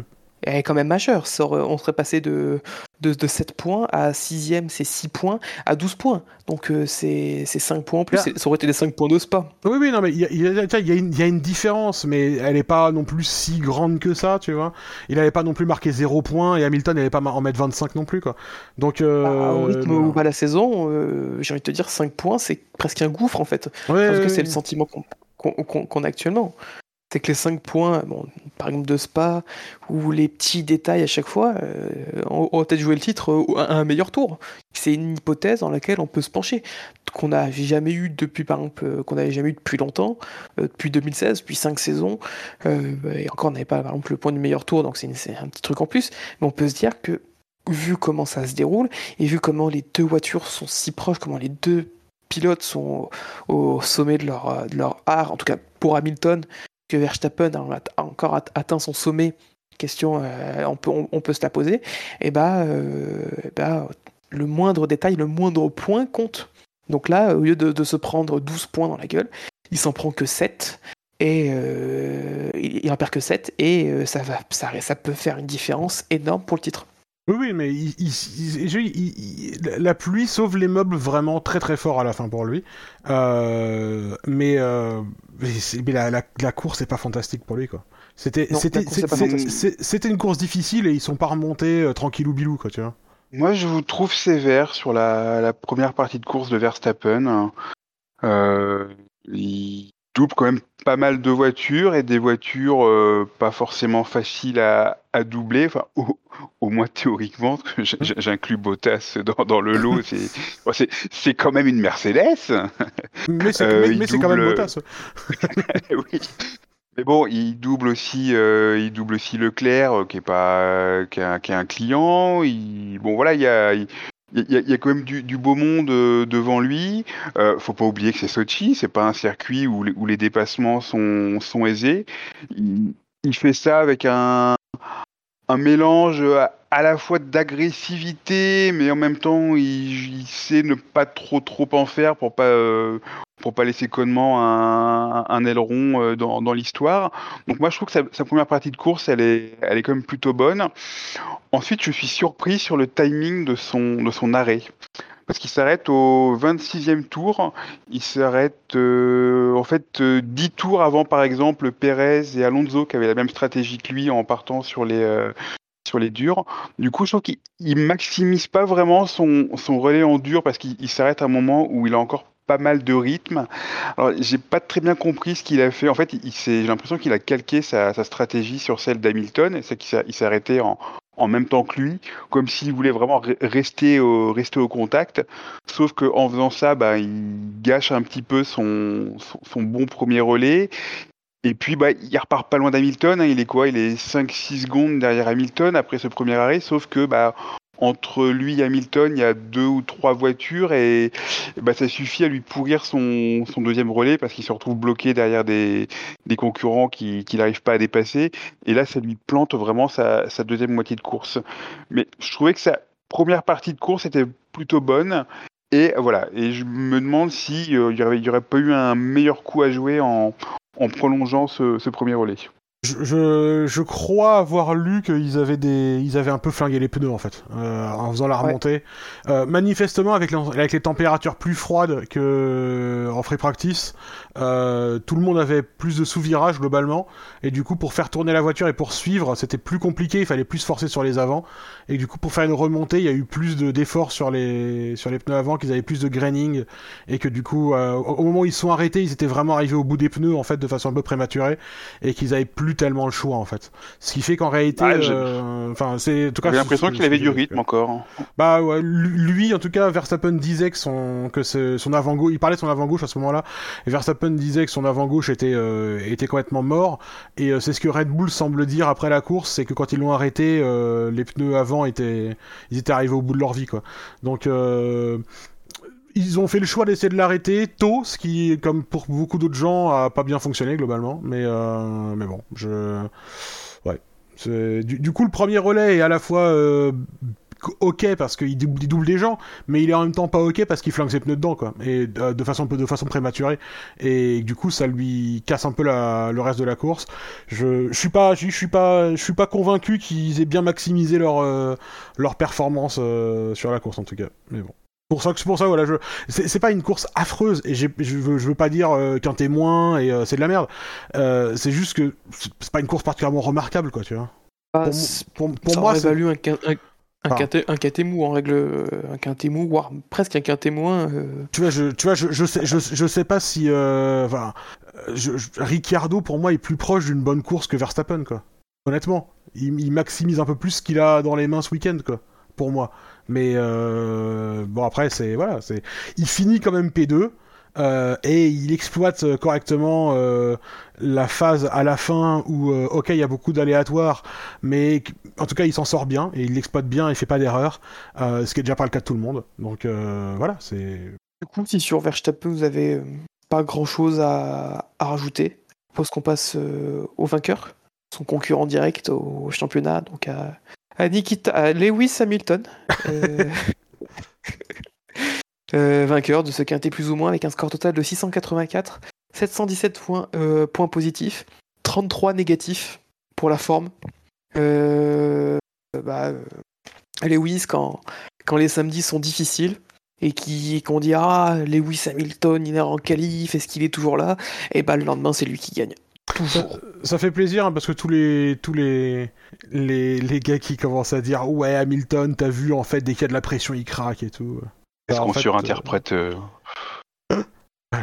Il fait une, demi-erreur dans l'entrée des stands que, que quasiment aucun impact et oh là là là il est fini il est fini. Mais qu'est-ce qu'on surinterprète? Ah bah ça évidemment c'est Ouais, le, le centuple pour, euh, pour, euh, pour Lewis Hamilton, le, la centième.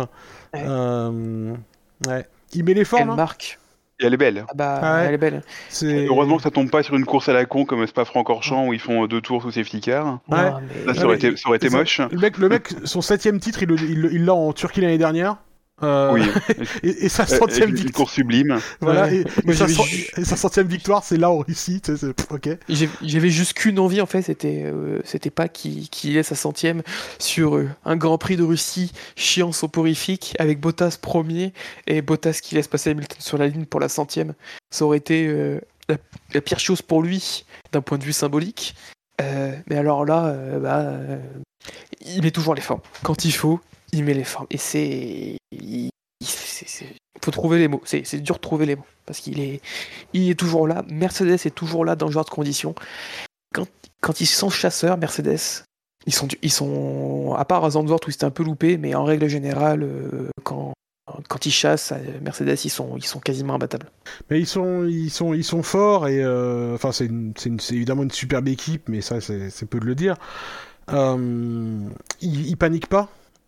Chez Mercedes et d'ailleurs c'est honnêtement ça qui les, c'est aussi ça qui, qui les met en bonne position pour gagner la course à la fin. La, course d'Hamilton, elle est, elle est pas non plus euh, incroyable dans le sens où euh, il a fait le taf sérieusement. Mm. Euh, il passe. Mauvais départ. Il, il, hmm? Mauvais départ au départ, il se retrouve septième à la fin du premier tour alors qu'il partait 4. C'est dur de juger mauvais départ parce que parce qu'autour de un peu coincé. Et puis autour de lui, c'est que des tarés qui sont jamais là normalement quoi. Et, oui, et, mauvais départ dans le sens euh, position. Oui, bien sûr, mais c'est pas un mauvais départ dans le sens où il est encore vivant à la sortie, quoi. C'est-à-dire qu'il est intégralement, il est intégralement entouré par des mecs qui sont jamais là et qui vont jouer leur vie sur ce départ et qui n'ont pas, leur, qui ont, pas de championnat à jouer. Oui, allez-y, allez vous écharper dans votre coin. Moi, je vais garder ma voiture entière, s'il vous plaît. C'est le seul truc qu'il a à faire. Il peut pas faire autre chose. Euh, c'est sûr. C'est, tu vois, il, il, prend son départ, ouais, il, il, part quatrième, mais il perd des places, mais qu'est-ce que tu veux qu'il fasse d'autre, quoi? Il va pas commencer à mettre des coups de roue à des mecs qui vont lui rendre, en fait, quoi. Enfin, c'est... Il faut pas, il faut pas faire n'importe quoi, et, et, même, et le... Comment dire, son, son départ où il perd des places, c'est plutôt un signe d'une course plutôt maîtrisée, dans laquelle il, est bien conscient que le championnat, il va pas se jouer sur le départ contre George Russell, quoi. Euh, autour de lui, il a, que, il a que des voitures qui potentiellement seront plus lentes. Les seules qui seront vraiment difficiles à dépasser, ce sera les McLaren. Et, euh, et du coup, bah, c'est, c'est, il a raison de pas prendre de risques inconsidérés sur les départs. Euh, c'est sûr que Russell il pourra le passer, c'est sûr que Sainz il pourra le passer. Ça c'est pas un problème, tu vois. Euh, et, il faut pas, il, est suffisamment intelligent et mature pour pas prendre des risques idiots contre des des pilotes et des voitures, euh, des équipes contre qui il se bat pas en fait quoi. Et c'est aussi là quelle est la force de sa course en fait. C'est parce qu'il a su aussi perdre ses places là au départ et pas mettre son nez dans des endroits improbables quoi. Verstappen a failli perdre son aileron contre Leclerc au début de la course par exemple. Alors, il, mm.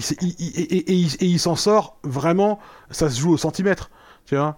Parce que Verstappen, il y va. Il y a euh, Leclerc, il va commencer à se décaler, et Verstappen, il dit bah non, mais c'est sûr qu'il m'a vu, alors que non, il est en train de débouler le mec devant lui, quoi.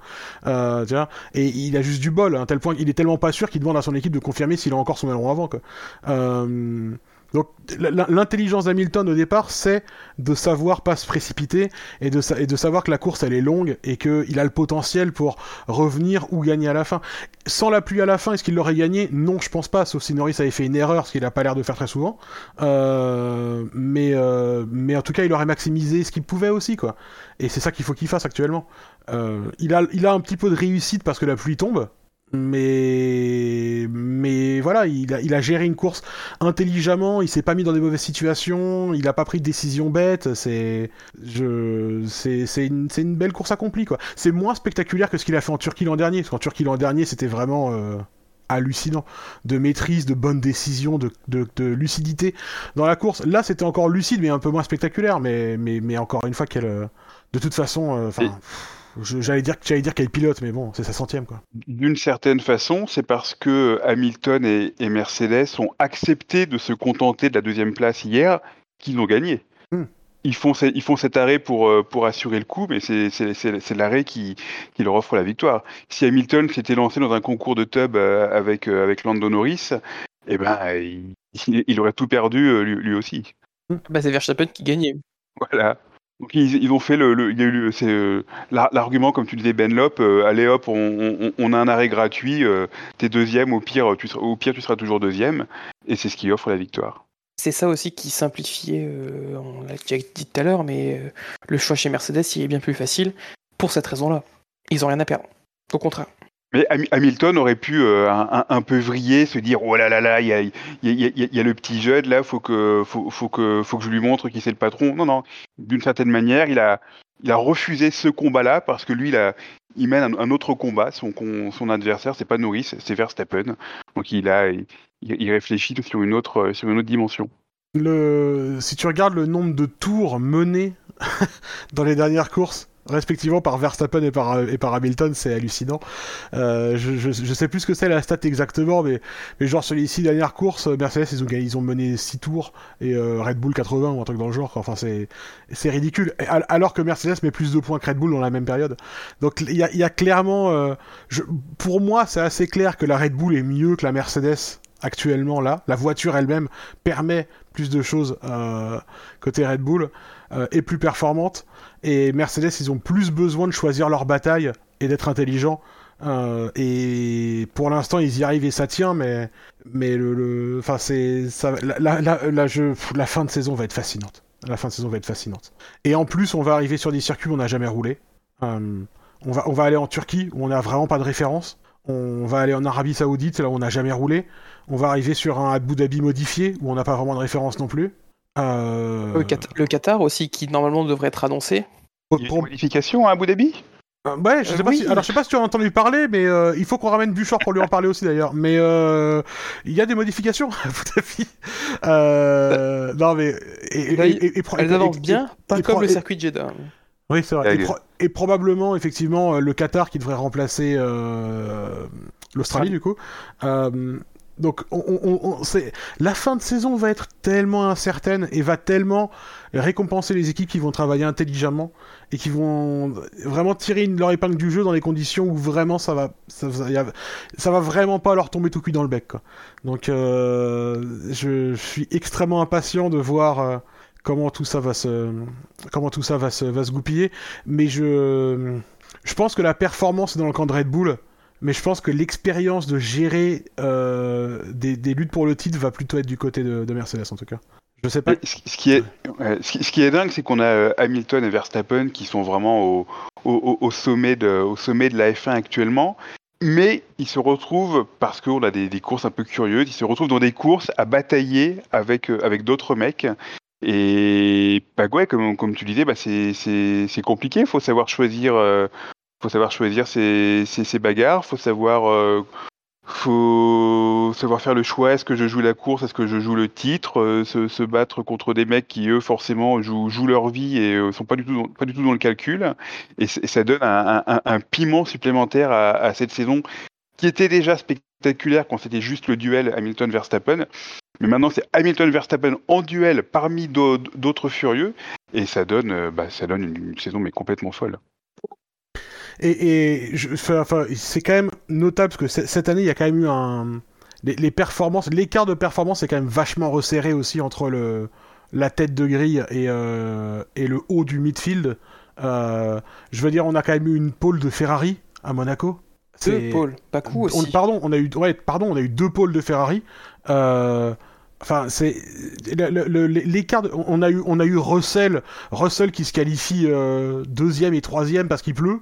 Enfin, je veux dire, euh, l'écart de performance. Je crois qu'on a du mal à réaliser à quel point ce sport et cette saison en particulier se joue sur des différences de de de, pourcent. C'est incroyable quand tu regardes l'écart de performance qu'il y a entre euh, l'équipe qui fait la pole position et le mec qui est 16ème. Euh, et tu regardes, tu fais OK, en fait, le mec qui est 16ème, il est à 100, euh, à 100,8% de, la, de la pole. Et c'est incroyable. Parce que tout se joue à des micro-détails. Et si, euh, en fait, dans un tour, ton pilote, euh, il a un tout petit peu raté euh, de 30 cm son point de frein euh, en qualif, il va perdre 4 places au départ. Cette saison est folle grâce à ça, quoi. Cette saison est folle grâce à ça. L'écart de performance fait qu'il n'y a vraiment pas droit, ils n'ont pas le droit à l'erreur, jamais.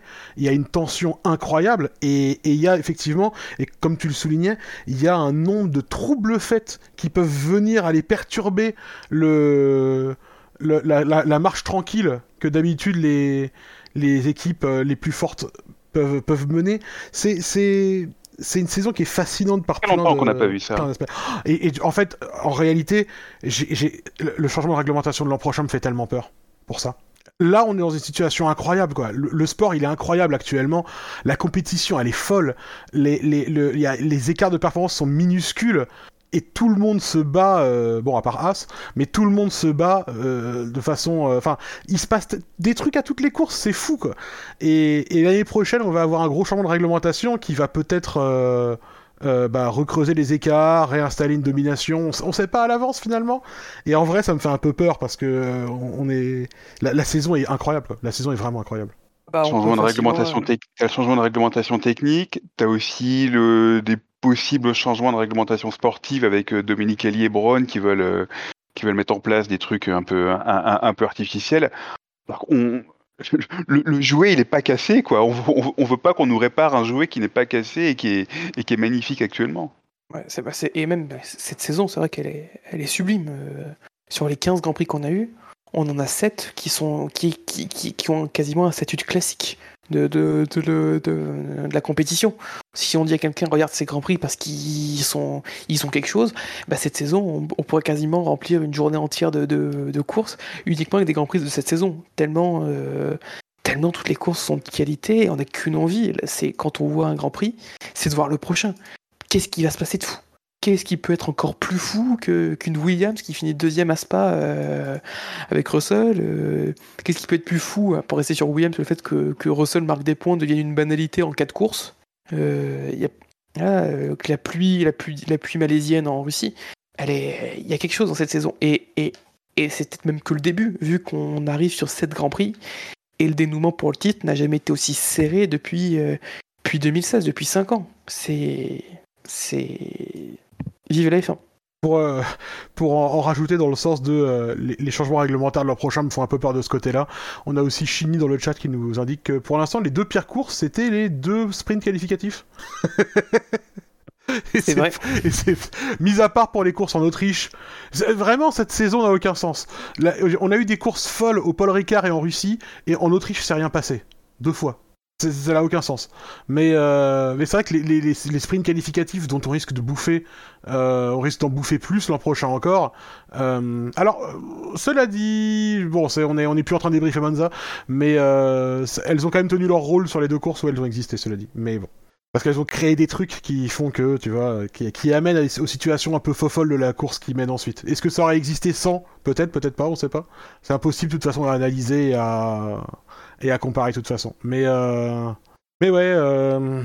je, je, je, suis à la fois hyper impatient de savoir comment ça va se. Comment tout ça va se, va se jouer euh, jusqu'à la fin de la saison et en même temps pas du tout envie d'être à la fin de la saison parce que qu'on en profite quoi de cette saison vraiment. Ça fait 15 courses et j'ai l'impression qu'on qu avance à peine. Ah. Et en même temps, Bahreïn paraît tellement loin. Vous vous souvenez de Bahreïn? Vous vous souvenez de cette polémique sur les limites de piste des Bahreïn là? Mhm. C'était il y a 6 mois déjà. Et pourtant, ouais, c'est le paradoxe.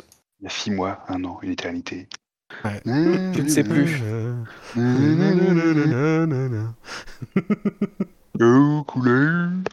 Sur cet instant musical, je pense qu'on peut clôturer ce quintet plus ou moins. Euh, est-ce qu'avant de passer au fait marquant, vous avez quelques drive-through Oui, non, à part pour la réalisation qu'on a déjà, déjà un peu tapé sur les doigts et sur la zone grise du premier virage.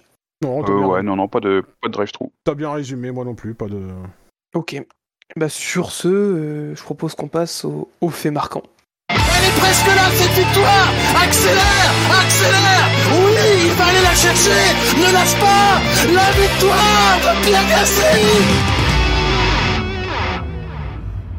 Il l'a fait. Et du coup, euh, avant de passer au fait marquant de ce, Grand Prix de Russie, on va revenir rapidement sur le fait marquant du Grand Prix d'Italie 2021. Vous avez été 161 à voter et nous vous remercions, comme d'habitude, de venir voter pour, ce fait marquant. Euh, c'est une compétition qui a vraiment extrêmement une grande importance, euh, peut-être bien plus même qu'un titre de champion du monde de F1. Euh, c'est important de le rappeler, c'est pour ça que c'est très important d'aller voter. En ce qui concerne donc le fait marquant du Grand Prix d'Italie, est arrivé en dernière position. Euh, ma proposition pour AlphaTauri à Monza, c'est plus compliqué quand Magnussen n'est pas sur la grille. le plus surprenant, c'est que cette proposition a récolté 6% des voix et 9 votes. je suis désolé de vous le dire, mais 9 personnes n'ont pas eu de goût en choisissant ma proposition. Ta proposition était scandaleusement mal formulée. Enfin, c'était. Elle, aurait mérité un nombre négatif de votes, sans déconner. Enfin, je. Franchement, oui. À on peut faire ça avec un petit coup de CSS en inspecter ah l'élément, mais bon, ça reste que local. Euh, en troisième position est arrivé le fait marquant, insérer un nom de journal quotidien au pif, McLaren un duo au top, de hmm. Buchor, 15% euh, des voix et 24 votes. Euh, deuxième, Valtteri en pleine rédemption, mais tout le monde s'en fout. Euh, tout le monde s'est un peu aussi foutu de ce fait marquant, puisqu'il a reçu 20% des voix et 32 votes. Oui. C'est logique. Et, euh, et premier, c'est le fait marquant qui a littéralement écrasé la concurrence, puisque c'est Verstappen veut littéralement écraser la concurrence de Spider avec 60% euh, des votes et 96 pour 4, donc 96 votes. Une belle victoire de Spider qui, il faut le signaler, avait quand même d'autres propositions qui, auraient, qui étaient encore plus canon que celle-là, donc vraiment, de toute façon, on n'avait aucune chance. Ouais, des, pro- des propositions dans le coin de sa tête qui étaient, qui étaient de qualité. Euh, du coup, dans l'ordre, bah, ça va être assez facile vu qu'on est trois. Euh, McLovin, c'est toi qui commence vu que t'étais pas là à la dernière émission. Euh, ensuite, euh, je sais plus comment ça marche après pour la suite. C'est est-ce que c'est en fonction du résultat du précédent, du nombre de victoires totales, si on a participé en même temps? C'est un peu flou. Excuse- quelle, quelle est ta question, Tom, pardon? Pour le- qui joue en deuxième pour le fait marquant? Vu que t'as- on a participé la dernière fois, t'as fait mieux que moi, mais au total j'ai plus de victoires, qui passe en deuxième? Ah bah, si t'as plus de victoires, euh, c'est moi qui passe en deuxième, je crois, non? Euh, Je pense que c'est ça, moi aussi. Oui, oui. Heureusement, semble, j'ai préparé euh, plusieurs faits marquants qui sont mieux que celui que j'ai fait en Italie. C'était tu, une erreur. tu nous laisseras juger, hein, ça, s'il te plaît. Du coup, McLovin, euh, si t'as préparé quelque chose, si t'attends honteusement Ouais. que le chat Non, non, non, une non. Je proposition vais, pour aller je- je pomper de façon essayer de me, essayer de me débrouiller tout seul. Euh, je vais revenir sur la grande, grande course de, de Valtteri Bottas. Donc, ça va être Bottas à Wolf, deux points, ouvrez les guillemets. Si t'as besoin de rien, fais-moi signe. Elle est très bien, bravo. C'est- c'est- c'est- ça résume pas mal, euh, pas mal, oui. Elle est très bien.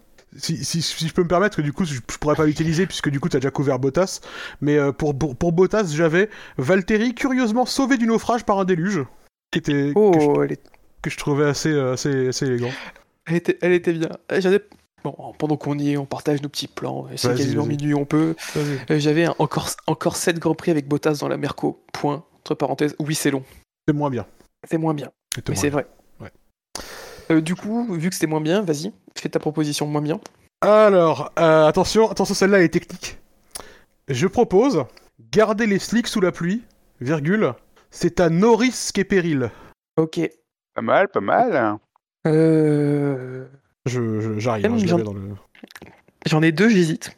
Vous laissé, vous m'avez laissé les deux. Mhm. Euh... Allez, je vais partir sur, euh, sur celle-là. Moi, ce sera un petit Lewis, deux points. La centième est venue des cieux. Elle, est, elle est très bien aussi, c'est très mignon. J'en avais une autre, c'était... euh, Alors, enfin... Pierre, je vous la copier-coller. euh, Parce que l'orthographe et la façon dans laquelle elle est écrite est très important. C'est encore un truc compliqué ça- Pérez, machin, là. Presque. C'est un Hamilton-Verstappen 1 et 2. La F1, c'est toujours pareil, Ah. mais avec euh, Ah oui, avec l'écriture Bob, l'orthographe Bob l'éponge. euh, du même de Bob l'éponge, exactement. tout à fait, ouais. Ouais. Qui, qui marche effectivement qu'elle a, qu'elle a écrit. Qu'elle a écrit, qu'elle écrit. Euh, Elle a écrit, oui. Ouais, tout à fait. Ah, la clé. Moi, pour, pour, ton, pour ton fait marquant, euh, Tom, j'avais, j'avais, j'avais propo- je voulais proposer la centième de Lewis au terme d'une course aussi tranquille que Turquie 2020. Euh, c'est c'est long. Bah ouais, mais ça marchait. Euh, je peux vous donner les trois autres que j'avais? Allez, pour le plaisir. Vas-y, euh, on. Euh, La- la- le- sinon, j'avais Ferrari, deux points. La pluie ruine la stratégie. La Scuderia finit sur le podium à son insu. Que, franchement, je- juste pour tacler la Scuderia, ça, ça aurait été pas mal. Et euh, j'en avais un bien aussi. Pour votre départ en vacances, consultez Alonso Futé pour éviter les bouchons. Référence, bien sûr, au euh, virage numéro 2. je vais m'arrêter là parce que ma dernière ouais. était pas terrible. Ah, c'est c'est bien. Tu te réalises avant d'avoir honte. Bien joué. Bon, la dernière, elle était trop simple. C'était OK, Yuki, il pleut, rentre au stand, mettre des slicks. C'était simple et droit, mais c'est pas la formulation est pas hyper originale, quoi, tu vois. Oui, ferme le one-man show, Norman. Voilà. oh, T'as la pire insulte, quoi. Du coup, pour le fait marquant de ce euh, Grand Prix de Russie euh, 2021, euh, les propositions suivantes sont euh, Bottas à Wolf. Si tu as, si as besoin de rien, fais-moi signe. Euh, la seconde proposition de Benlop, donc la première c'est McLovin, celle de Benlop c'est garder les, sli- les slicks sous la pluie. C'est à nos risques et périls. C'est dur à dire, putain, euh, après trois heures d'émission, euh, la bouche un peu sèche. Et enfin, dernière proposition, ma proposition, Lewis, deux points, la centième est venue des cieux. Du coup, vous avez euh, jusqu'au prochain Grand Prix, donc vous avez deux semaines avant le Grand Prix de Turquie pour venir voter sur euh, le site savf1.fr et désigner euh, pour vous la proposition qui est le fait marquant de ce, Grand Prix de Russie. D'ailleurs, pour ceux qui sont en live, c'est déjà dispo. Merci à Fab qui passe dans le coin d'avoir fait le sondage de façon, de express. Du coup, vu qu'on a fait l'effet marquant, on va jeter un petit coup d'œil dans le rétro.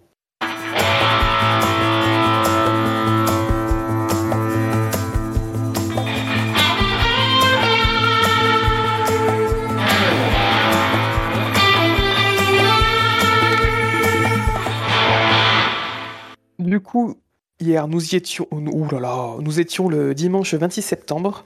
Euh, quelques dates notables au niveau des grands prix. Euh, C'était le Grand Prix de Singapour 2010 euh, avec la bataille euh, Alonso-Vettel qui est resté très stérile mais qui nous a tenu en haleine du premier jusqu'au dernier tour avec une des arrivées les plus serrées de la F1, euh, de la F1 moderne. Aussi, le 26 septembre, c'est la date du titre, du dernier titre d'Alain Prost en 1993. euh, C'était aussi également le Grand Prix du Portugal à cette occasion. Euh, sinon, euh, petit coup d'œil en rétro, mais au niveau statistique par rapport à, à ce Grand Prix, c'est le moment Laurent Dupin. Euh, ce Grand Prix de Russie, c'est c'est le plus grand écart entre le premier et le deuxième qu'on a eu depuis un certain Grand Prix de Grande-Bretagne 2008, euh, qui avait été remporté par un, un petit, un petit gars pas très connu. Oui. Qui s'appelle- euh, donc, euh, c'est Hamilton qui avait remporté ce Grand Prix avec plus d'une minute d'avance sur le deuxième, euh, euh, une minute huit d'avance sur Nick Heidfeld qui était deuxième. Là, on était sur l'ordre de, de 53-54 secondes. Donc ça faisait vraiment longtemps qu'on n'avait pas vu ce, ce genre d'écart. Bon, après, les conditions sont particulières pour, euh, pour la fin du Grand Prix de Russie. Petite, petite chose marrante, niveau anecdote, euh, Hamilton partait aussi quatrième ce jour-là. Et Alonso, au volant de sa Renault, partait sixième et a fini sixième. Comme quoi, lorsque Ah, c'est le déluge... Ça n'a plus rien à voir, c'est une Alpine maintenant. Pardon, Eh ben, c'est une toute nouvelle écurie. Euh, Pas mal ce Hamilton, j'attends de voir ce qu'il va donner quand même. hein. Ouais, ouais je, je pense surcoté. Moi, j'y crois Et pas du tout. ouais. Euh, du coup, coup d'œil en rétro léger, euh, même si un peu tard, je vous propose, messieurs, un petit jeu générique.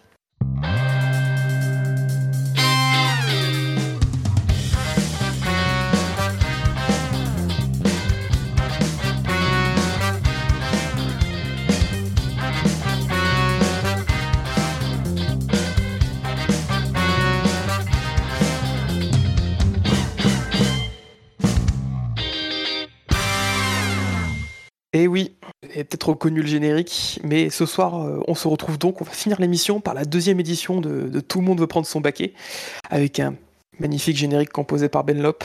Euh, voilà, c'est important qu'on ait des génériques maintenant pour chaque jeu, et ce sera la petite surprise. Maintenant, on va juste lancer le générique, et vous aurez euh, la surprise sur euh, quel jeu ce sera. Du coup, Ben Lop, euh, tu étais champion, c'est toi qui es dans le, qui est dans le baquet du champion, Mhm. euh, avec ta victoire la dernière fois, avec le thème de, de Bottas. Euh, Là, pour ce soir, euh, trois, trois choix de thèmes. Donc, euh, les règles sont simples. Euh, Je vais te, faire, te proposer les trois thèmes. Tu vas en donner un à McLovin et tu vas en garder un pour toi. Les trois thèmes sont euh, les premières pôles, en référence à la proposition de Norris, euh, les plus grandes remontées, Mhm. et la der- dernière catégorie, ce sont les 100 victoires de Lewis. Ah. Je commence en me donnant ou en donnant à McLovin? Tu donnes d'abord à McLovin. C'est difficile. J'essaie d'imaginer celui qui est le. Évidemment, j'essaie d'imaginer celui qui est le plus difficile. Euh... Je vais dire les plus grandes remontées. Oh. Les plus grandes remontées pour McLovin, et toi, Benlop, du coup, Et moi, je vais garder. Rappelle-moi, c'était quoi la première? C'est les premières pôles ou les 100 victoires de Lewis. Je vais prendre les 100 victoires de Lewis. 100 victoires de Lewis, ça marche. Du coup, vu, qu- vu qu'on est deux ce soir, on va faire un format un peu différent de la semaine dernière. Je vais poser les questions à McLovin. Je vais noter ses résultats, mais je vais pas dire si les réponses sont bonnes. Et toi, tu, Benlop, tu dois avoir estimé son résultat. Et toi, ensuite, à de le battre, et ensuite, on dévoilera les réponses de McLovin. Ça marche? Attends, re- re- redis-moi ça parce que j'ai rien, rien pigé. Ah. Du coup, je disais, là, pour le tour, on va faire différemment d'il y a deux semaines. Euh, je vais d'abord poser les questions à McLovin, mais à chaque fois que je vais lui poser la question, je vais prendre sa réponse sans lui donner les résultats. Et ça va être à toi d'estimer le nombre de points qu'il va faire. Et donc, euh, c'est de le battre, quoi. Enfin, pour créer un peu de suspense, petite révélation mystère. Je- écoute, j'ai, j'ai, j'ai, j'ai- je, je, go. J'ai, pas On, vraiment compris. on va voir. On, voilà. on va, voir. Voilà. Hop là. Du coup, McLovin va commencer par euh, donc les plus grandes remontées. Euh, je donc le principe de l'émission rapidement, je vais te lire la question. Euh, tu vas me dire si tu veux un duo, un carré ou un cash pour répondre à la question. Duo, euh, c'est deux points, c'est un point. Je te donne deux propositions. Si t'as bon, tu marques un point. Euh, si tu me dis carré, je te donne quatre propositions. Si tu trouves la bonne réponse, c'est trois points. Et euh, si tu me dis un cash et que tu me donnes la réponse, c'est cinq points. Ok. Première question. Euh, quel pilote, Kimi Raikkonen, double-t-il dans le dernier tour du Grand Prix du Japon 2005 pour remporter le Grand Prix à être parti- après être parti 17ème Euh, donc là, si j'ai pas besoin d'indice, c'est cash, c'est ça? C'est ça, c'est cash, et tu me donnes ta réponse. C'était Giancarlo Fisichella. C'est noté. Je passe à la question suivante, et ensuite on fera les résultats. Toi, Ben, essaie d'estimer combien il peut faire. Combien il va faire. Euh, ça, fait Euh, combien, de- ça fait combien de points s'il a une bonne réponse cash comme ça C'est 5 points, le cash. Ok, 3 le carré et 1 le duo. ok. Euh, deuxième question. Quel pilote du plateau actuel de F1 a réalisé la plus grosse remontée euh, lors de sa carrière, dans, sa, dans sa carrière? Duo. Euh, Vettel ou Verstappen? C'est la remontée par rapport à quoi? Par rapport à la position de, de départ hein? À sa position de départ, oui. Dans un Grand Prix. Euh, Dire euh, Vettel. Vettel, c'est noté. Euh, troisième question. Sur quel circuit l'américain, euh, sur quel circuit américain, pardon, John Watson a-t-il remonté 21 places pour remporter, euh, pour remporter un Grand Prix? J'étais sûr que ça allait tomber la question sur John Watson. Euh, Duo, carré ou cash? Ah bah, élémentaire, hein. Pardon. Euh, mais si, si je dis duo, tu vas me filer les deux circuits entre lesquels j'hésite, évidemment. Si je te donne carré, bah c'est cash, je te donne 4 circuits, et sinon, euh, cash, euh, tu tentes pour le, pour le, de points, sachant que le plus l'important, c'est d'avoir le plus de points possible. Je vais tenter cash. Et je vais dire euh, Long Beach. C'est noté. Euh, quatrième question. Combien de places Rubens Barrichello a-t-il remonté lors du Grand Prix d'Allemagne 2000 pour décrocher sa première victoire? Allemagne 2000 J'étais parti loin en Allemagne 2000, ça me dit rien ça. Duo, carré ou cash? Euh, duo. Euh, 13 ou 17 Bon, allez, 17. 17, c'est noté. Euh, cinquième question. Lors du Grand Prix d'Australie 1985, Jacques Lafitte et Philippe Streff remontent respectivement 18 et 15 places pour terminer deuxième et troisième. Mais qui remporte ce Grand Prix? Australie 85. euh, je vais tenter cash. Et je vais, et je vais dire euh, Australie 85, je vais dire Keke Rosberg. C'est noté. Euh, enfin, dernière question. Lors de quel Grand Prix en 1957 Jim Ratman a-t-il réalisé la plus grosse remontée de l'histoire de la F1 Jim Ratman, bah, je vais dire cash. Et je vais dire euh, les 500 miles d'Indianapolis. C'est noté. Benlop, t'estimes combien de points? Hmm, je, je dirais 17. 17. C'est Ouais. noté. Du coup, on va passer au, au 100 victoires de Lewis. Euh, première question. Je, veux- je veux juste te Euh, dire, av- avant, avant de démarrer, je voudrais juste te dire que je suis vraiment désolé, McLovin, de t'avoir refilé ce questionnaire, parce que moi, je, me- je me serais totalement chié dessus. fin. J'avais pas, j'avais pas une seule des réponses en vrai. Je, je- du coup, je J'aurais suis allé un préféré, pôles. Ouais, mais je me doute, c'est pour ça que je t'ai filé celui-là. Mais euh... mais non, non, je, tu vois, je, je, je, je Je suis, suis pas trop mal sorti. je suis un peu désolé. Mais du coup, je me suis un peu, pour calculer le ton, ton score estimé, je me suis un peu appuyé sur euh, mon instinct. Et Dieu sait que ça vaut pas forcément grand-chose. Euh, Vas-y, Tom, je t'en prie, questionne-moi. Du coup, les 100 victoires de Lewis, première question. Quelle est, il y en a 100. Quelle est la première? Bah, c'est Canada 2007. Cash. Canada 2007, c'est noté. Deuxième question. Dans quel pays a-t-il remporté trois Grands Prix différents? Hum, euh, cash en Italie? C'est noté. Troisième question. Lors de quel Grand Prix a-t-il décroché sa symbolique, euh, la symbolique 44e victoire après une 17 de 8 courses? Attends, excuse-moi, j'ai rien compris. Quoi? Lors de quel Grand Prix a-t-il décroché la symbolique 44e victoire de sa carrière après une disette de 8 courses sans gagner? Euh, Après une dizaine de 8 courses. Duo, carré ou cash? Euh, Carré Canada 2016, Autriche 2016, Monaco 2016, Grande-Bretagne 2016. Attends, redonne-moi les Réponse. 4. Redonne-moi les 4. Canada 2016, Autriche 2016, Monaco 2016, Grande-Bretagne 2016. Euh... Monaco 2016, cash. Et- Euh, bah, cash, pas, pas, Monaco. pas, ca- pas cash du coup, parce que c'était carré, Ca- je suis con. Le carré. Ouais. Ok, c'est noté. Euh, tro- quatrième question. Euh, quel numéro avait-il sur le nez de sa Mercedes lors de sa victoire au Grand Prix d'Hongrie 2013 Cash 10. C'est noté. Euh, avant-dernière question. Quel Grand Prix a-t-il remporté en ne menant qu'un seul tour Ah putain, je le sais. Duo, carré ou cash Euh... Carré, s'il te plaît. Canada 2019, Grande-Bretagne 2021, Autriche 2016, Bakou 2018. Redis-les-moi.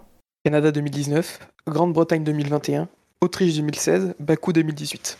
Autriche 2016. Autriche 2016, c'est noté. Et enfin, dernière question, combien a-t-il réalisé d'hat-trick dans sa carrière? Euh, Hat-trick, tu le définis comme euh, meilleur tour. Euh... Hat-trick, euh, pole, meilleur tour, euh, victoire. Paul, meilleur tour, victoire. Duo, carré ou cash Duo. 18 ou 26 Ah ouais, moi j'allais dire 4, tu vois, donc j'ai bien fait de pas dire ça. Euh... pff, 18 18, c'est noté.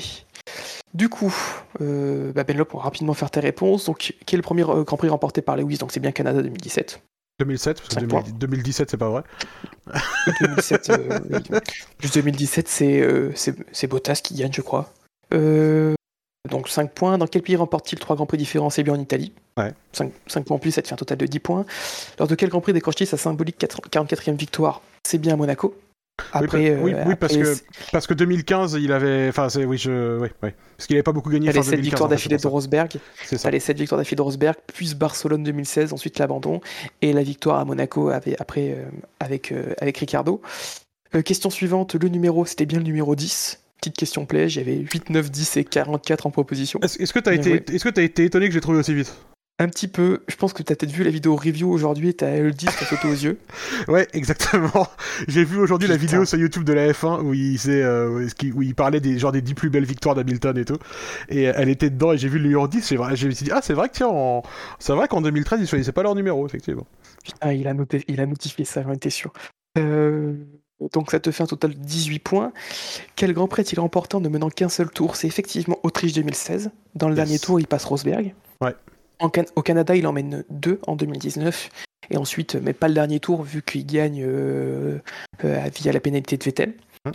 Et Grande-Bretagne et Bakou, Grande-Bretagne et Bakou 2018, c'est comme la Russie, ils mènent que trois tours. Mais trois tours pour la victoire. Euh, et au niveau des des hat-tricks, c'est une bonne réponse, il en a bien réalisé 18. Ça te fait donc un total de 22. C'est beau. Pour McLovin, on va revenir rapidement sur la question de McLovin. À la question quel pilote euh, Kimi Raikkonen double-t-il dans le dernier tour du Grand Prix du Japon C'est bien physique là en 2005. Après, être parti 17ème euh, dans le dernier tour. Euh, quel pilote du plateau actuel euh, a effectué la plus grosse remontée dans sa carrière C'est Vettel. Lors de Abu Dhabi 2012, il a remonté euh, 21 positions en partant 24e pour finir 3e. Euh, Raikkonen, Hamilton et Verstappen ont- sont à, euh, à 18 comme, comme meilleure prestation. L'avantage c'est que les grilles étaient plus grandes euh, il y a 10 ans, donc pour Verstappen c'était compliqué en fait euh, dans cette stat. Donc ça te fait 6 points. Sur quel circuit américain John Watson a-t-il remonté 21 places pour remporter le Grand Prix? Euh, C'était le Grand Prix de l'Ouest américain et c'était bien Long Beach en 83. Bien joué. Alors celui-là franchement je l'aurais jamais eu non plus quoi. Avec Niki Loda aussi, son coéquipier qui partait derrière lui, qui finit derrière lui. Le doublé McLaren en temps parti. euh, Ouais, c'était une Euh, histoire, histoire de pneus qui, qui marchait pas du tout en qualif et qui marchait très fort en course. Ouais, 22 et 23, donc du coup ça te fait 11 points. Combien de places Rubens Barrichello a-t-il remonté lors du Grand Prix d'Allemagne 2000 pour décrocher sa première victoire? Euh, C'était effectivement c'était 17. Tu me l'as dit en duo, donc ça fait 12 points. Lors du Grand Prix d'Australie 85, euh, qui c'est qui le remporte? Eh ben c'est bien Keke Rosberg qui le remporte. Euh, tu as eu juste, c'était sa même dernière victoire en carrière. Du coup, ça te fait 17 points. Et donc, dernière question pour égaliser avec Benlop. Suspense. quel, lors de quel Grand Prix 1957 Jim euh, Ratman a-t-il réalisé la plus grosse remontée de l'histoire de la F1 Alors, il a remonté 30 places. Il partait 32e et il a fini euh, deuxième. Donc, et c'était effectivement bien lors de, de l'Indy 500. Du coup, bah, T'as bien joué. égalité. 22-22. Euh, franchement, euh, Bon, T'as t'as prévu Enfin, quelque chose du coup pour nous départager? Dans les règles traditionnelles du jeu, c'est le champion qui reste champion. Là, vous vous forcez tous les deux pour rentrer dans le baquet et puis démerdez-vous. Tout le monde dans le baquet, c'est bon, c'est parti. Allez on va se faire de la place, viens sur mes genoux. Ouais, T'as pas du tout anticipé là, Tom. ça- Fallait, fallait trouver un truc. euh. Ouah. Ah, ah, sinon, et sinon, on peut faire un deathmatch attends, sur les premières pôles. Non, j'allais dire, j'allais dire, est-ce que voilà, est-ce que, est-ce que tu veux qu'on fasse un, un, un deathmatch sur les premières pôles, un truc comme ça, ouais. Ça, ça- On peut je, faire je- un je- death- je préviens, je vais perdre. Mais, mais vas-y. Ok, on peut faire un deathmatch sur les premières pôles. Ce qu'on fait, c'est que à chaque fois que je vais donner une, question, vous m'écrivez la réponse en message privé. Comme ça, euh, Ok. je vois pas. Ça marche. Et du coup, bah, on va faire les premières pôles vu que j'avais préparé le thème. C'est pas, c'est pas très Euh, radiophonique, hein, par contre, mais euh... C'est pas, c'est pas grave, au moins je dirai les propositions. Alors, du coup, euh, première question, euh, première pôle, qui a réalisé la première proposition de l'histoire Ah oui, c'est vrai que par contre, il y a le duo carré ou cash qui gêne. Mhm. Euh, Non, non, c'est pas grave. On fait, on le fait en réponse, on fait que en réponse cash. C'est pas grave. Quand réponse cash. Ok. Ouais, ouais, ouais. C'est bon, j'ai. Ce qu'on fait, c'est ce- ouais, celui qui fait la première erreur, enfin, euh, comme au penalty en fait, on va faire. Du coup, euh, vous m'avez dit tous les deux Farina, du coup c'est bien euh, Giuseppe Farina, Nino Farina qui a fait la première pole lors du Grand Prix de Grande-Bretagne 1950. Vous êtes tous les deux en lice. Deuxième question, lors du Grand Prix d'Espagne 2012, quel pilote s'est fait déclasser après avoir réalisé le meilleur temps en Q3, permettant à Pastor Maldonado de décrocher sa première pole position et sa seule pole position? Vous avez tous les deux répondu Hamilton. Nickel, on passe à la question suivante. Quel pilote a attendu le plus de grands prix avant de, euh, de décrocher sa première pole? J'ai mis écrit victoire, mais non, c'est bien sa première pole. Oh, c'est dur ça. Oula, c'est compliqué ça. Donc c'est forcément un mec donc, qui a eu une pole parce que il y a plein de mecs qui ont, qui ont fait plein de grands prix sans jamais avoir une pole. Euh, euh, Je pense que je vais me la mordre. hein. moi aussi, je pense. T'as prévu un truc si jamais on se foire tous les deux Euh, on, passe à la question suivante. Comme au penalty. Verstappen pour Benlop. Ah mince, plus que McLovin avait envoyé. Et à McLovin qui m'a envoyé la bonne réponse. Ah, c'était quoi la bonne réponse? La bonne réponse était Mark Webber. Ah a- putain, pourquoi j'y ai pas pensé à l'Australien? Ah, C'est euh, euh, limi- limite au pif hein, que j'ai répondu. ah Euh, dur. T'es pas du tout sûr de moi. Effectivement, il a attendu quasiment euh, euh, 100 Grands Prix, je crois, euh, 110 119, 131 même, de mémoire. euh, C'était bah, Grand Prix de- d'Europe 2009, avec lequel il enchaîne aussi par sa victoire. Il détenait d'ailleurs aussi la stat du plus grand nombre de, de Grands Prix avant de gagner euh, une course, avant que Pérez le batte l'année dernière. Mais du coup, voilà, du coup, c'est bien, euh, c'est bien McLovin qui a trouvé la bonne réponse. Félicitations. Et, et qui décroche. Il y a Bilo dans le chat qui avait dit Trulli. Effectivement, Trulli, c'est le deuxième. Euh, donc, bien joué à toi aussi, Bilo. Mais c'est pas dans le jeu, fallait venir pour participer, au lieu de, de soi-disant préparer quelque chose et pas venir. Voilà. Allez, pour Et le du fun, c'était quoi les questions suivantes? La question suivante, allez rapidement, c'était euh, euh, combien de pilotes ont. euh, non, pardon. Qui était le coéquipier de Nico Hülkenberg lor- lorsque ce dernier a décroché la pole position lors du Grand Prix du Brésil 2010 Oh, elle est dure celle-là parce qu'on s'en fout du coéquipier du mec qui a fait la pole. C'était Ah, bah, Bar- Barrichello, non? C'est ça, c'était bien Barrichello. Ah, wow, ok. Proposition, j'ai mis Bruno Senna, Nakajima et Pastor Maldonado. Euh, combien de pilotes ont décroché la, la pole position lors de leur premier Grand Prix Ouf. Il y avait, bon euh, Pas beaucoup. Ouais, alors là, je- là, il y a, il y a litige historique là. c'est-à-dire, Euh, parce qu'il y a un pilote qui est souvent comptabilisé comme ayant fait la pole à son premier Grand Prix, mais en fait, c'est pas le cas. Ah. Donc il y a, Mhm. donc, donc, il y a, il y a Farina, Farina, j'ai compté, euh, il y a Carlos Reutemann, c'est compté, il y a Jacques Villeneuve. c'est compté aussi. Est-ce que tu comptes Mario Andretti? Andretti sur sa T1, où je me suis basé pour faire les données, est compté. Et il est contesté? Mar- Bah, en fait, Mario Andretti, il avait déjà par... Alors, c'était quand? C'était en 71, un truc comme ça? Euh, 70 hein la pole position, c'est en 68 à Watkins Glen. Euh, Ouais, alors en fait, il avait participé cette année-là au Grand Prix d'Italie. Et donc, il avait participé au, donc aux essais, au qualif. Il n'avait pas fait la pole. Et après, euh, il a voulu participer à la course, mais il était interdit de départ. Parce qu'entre le samedi et le dimanche, il était retourné aux États-Unis disputer une course. Et les organisateurs à Monza lui ont dit non, non, non, non, euh, tu vas pas faire une course, mon coco, avec un décalage horaire dans les dents. Donc, euh, donc tu vois, en fait, c'était sa... quand il fait sa pole, c'était son... sa deuxième participation officielle. Du coup, moi j'en avais compté deux autres en plus, vu que c'était avait deux pilotes. euh, Bah, le premier qui a fait le premier vainqueur, de, enfin le premier poleman de l'Indy 500 en 50, du coup, il doit être comptabilisé? euh, oui. oui. Alors, je saurais, je, je- je saurais pas te dire son nom. Voilà, c'était c'était Faulkner et il y a aussi euh, Nalon Duke, enfin Duke Nalon, qui a réalisé la pole lui en 51 l'année d'après. Voilà. euh, Ok. À l'époque où, six. à l'époque où l'Indy 500 comptait, on appellera ça l'âge sombre. avec la triple couronne de, de Graham Rahal aussi très important. Si vous, l'avez vu au, par hasard sur Automoto, euh, ils en ont fait une belle, euh, exceptionnelle, triple couronne détenue par Graham Rahal.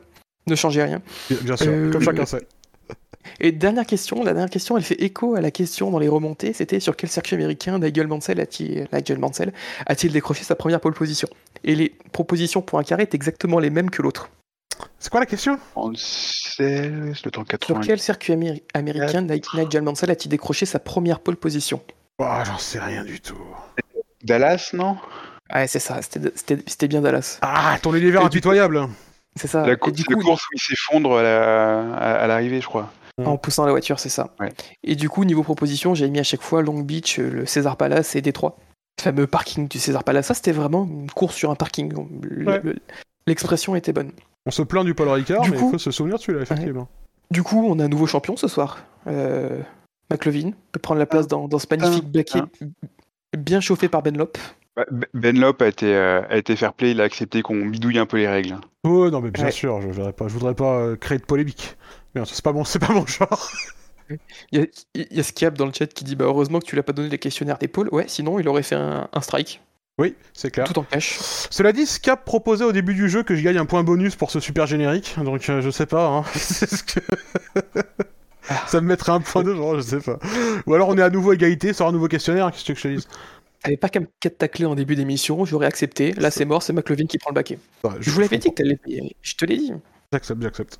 Du coup, euh, on va se laisser là, après, après ce jeu et notre nouveau champion. Euh, merci de nous avoir suivis. Voilà, toujours, euh, c'est toujours, euh, toujours un plaisir de faire ces émissions, en espérant que ce soit toujours aussi un plaisir pour vous d'écouter pendant 3 heures euh, trois ou quatre branquignoles qui parlent de F1. J'espère que ça vous plaît. De toute façon, si vous êtes là, si vous entendez ce message, c'est que c'est le cas. Euh, Le, le- rappel- le concept a fait ses preuves. le concept a fait ses preuves.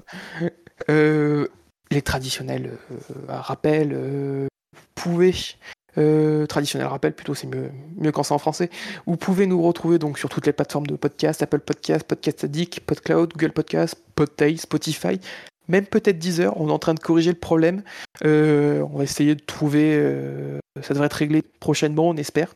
Donc on va peut-être revenir sur Deezer, on on espère. Vous pouvez aussi nous suivre sur différents réseaux, notamment sur, euh, sur Twitter, euh, sur Twitch aussi. Il y a le SSC qui a, qui a repris. Vous pouvez voir chez deux ou trois participants euh, des points de vue. Je pense notamment à Casu sur- sur Twitch le mercredi soir. Si vous voulez regarder, vous pourrez toujours trouver, trouver de quoi regarder. Et pareil sur Steam, sur Discord. Venez sur le Discord, on discute, on rigole bien dans le comptoir. C'est bon enfant. Messieurs, la F1 sur Internet, c'est sûr. SAVF1.fr, Parce que le SAV de la F1, c'est la centième. la centième de Lewis. Eh oui. Et, euh, et oui, Et par Eh contre, il faut- il faut pas qu'on revienne sur, il faut pas qu'on revienne sur 10 heures, hein, parce que ça fait déjà 3 heures qu'on enregistre. Moi, j'ai pas le temps. hein. Lol. C'est aussi, ouais, c'est aussi de l'humour de qualité, des blagues absolument pas refaites et refaites. Mm. Euh, sur ce, euh, merci d'avoir écouté, merci à ceux dans le chat qui sont encore Merci présents. à toi. Et Merci, à au vous chat. Merci à vous de m'avoir accompagné pendant, pendant plus de trois heures, Putain, Euh, plaisir. Sans faux départ bien évidemment, euh, Non. avec un départ presque à l'heure. À nous, nous faire des erreurs d'enregistrement, haha.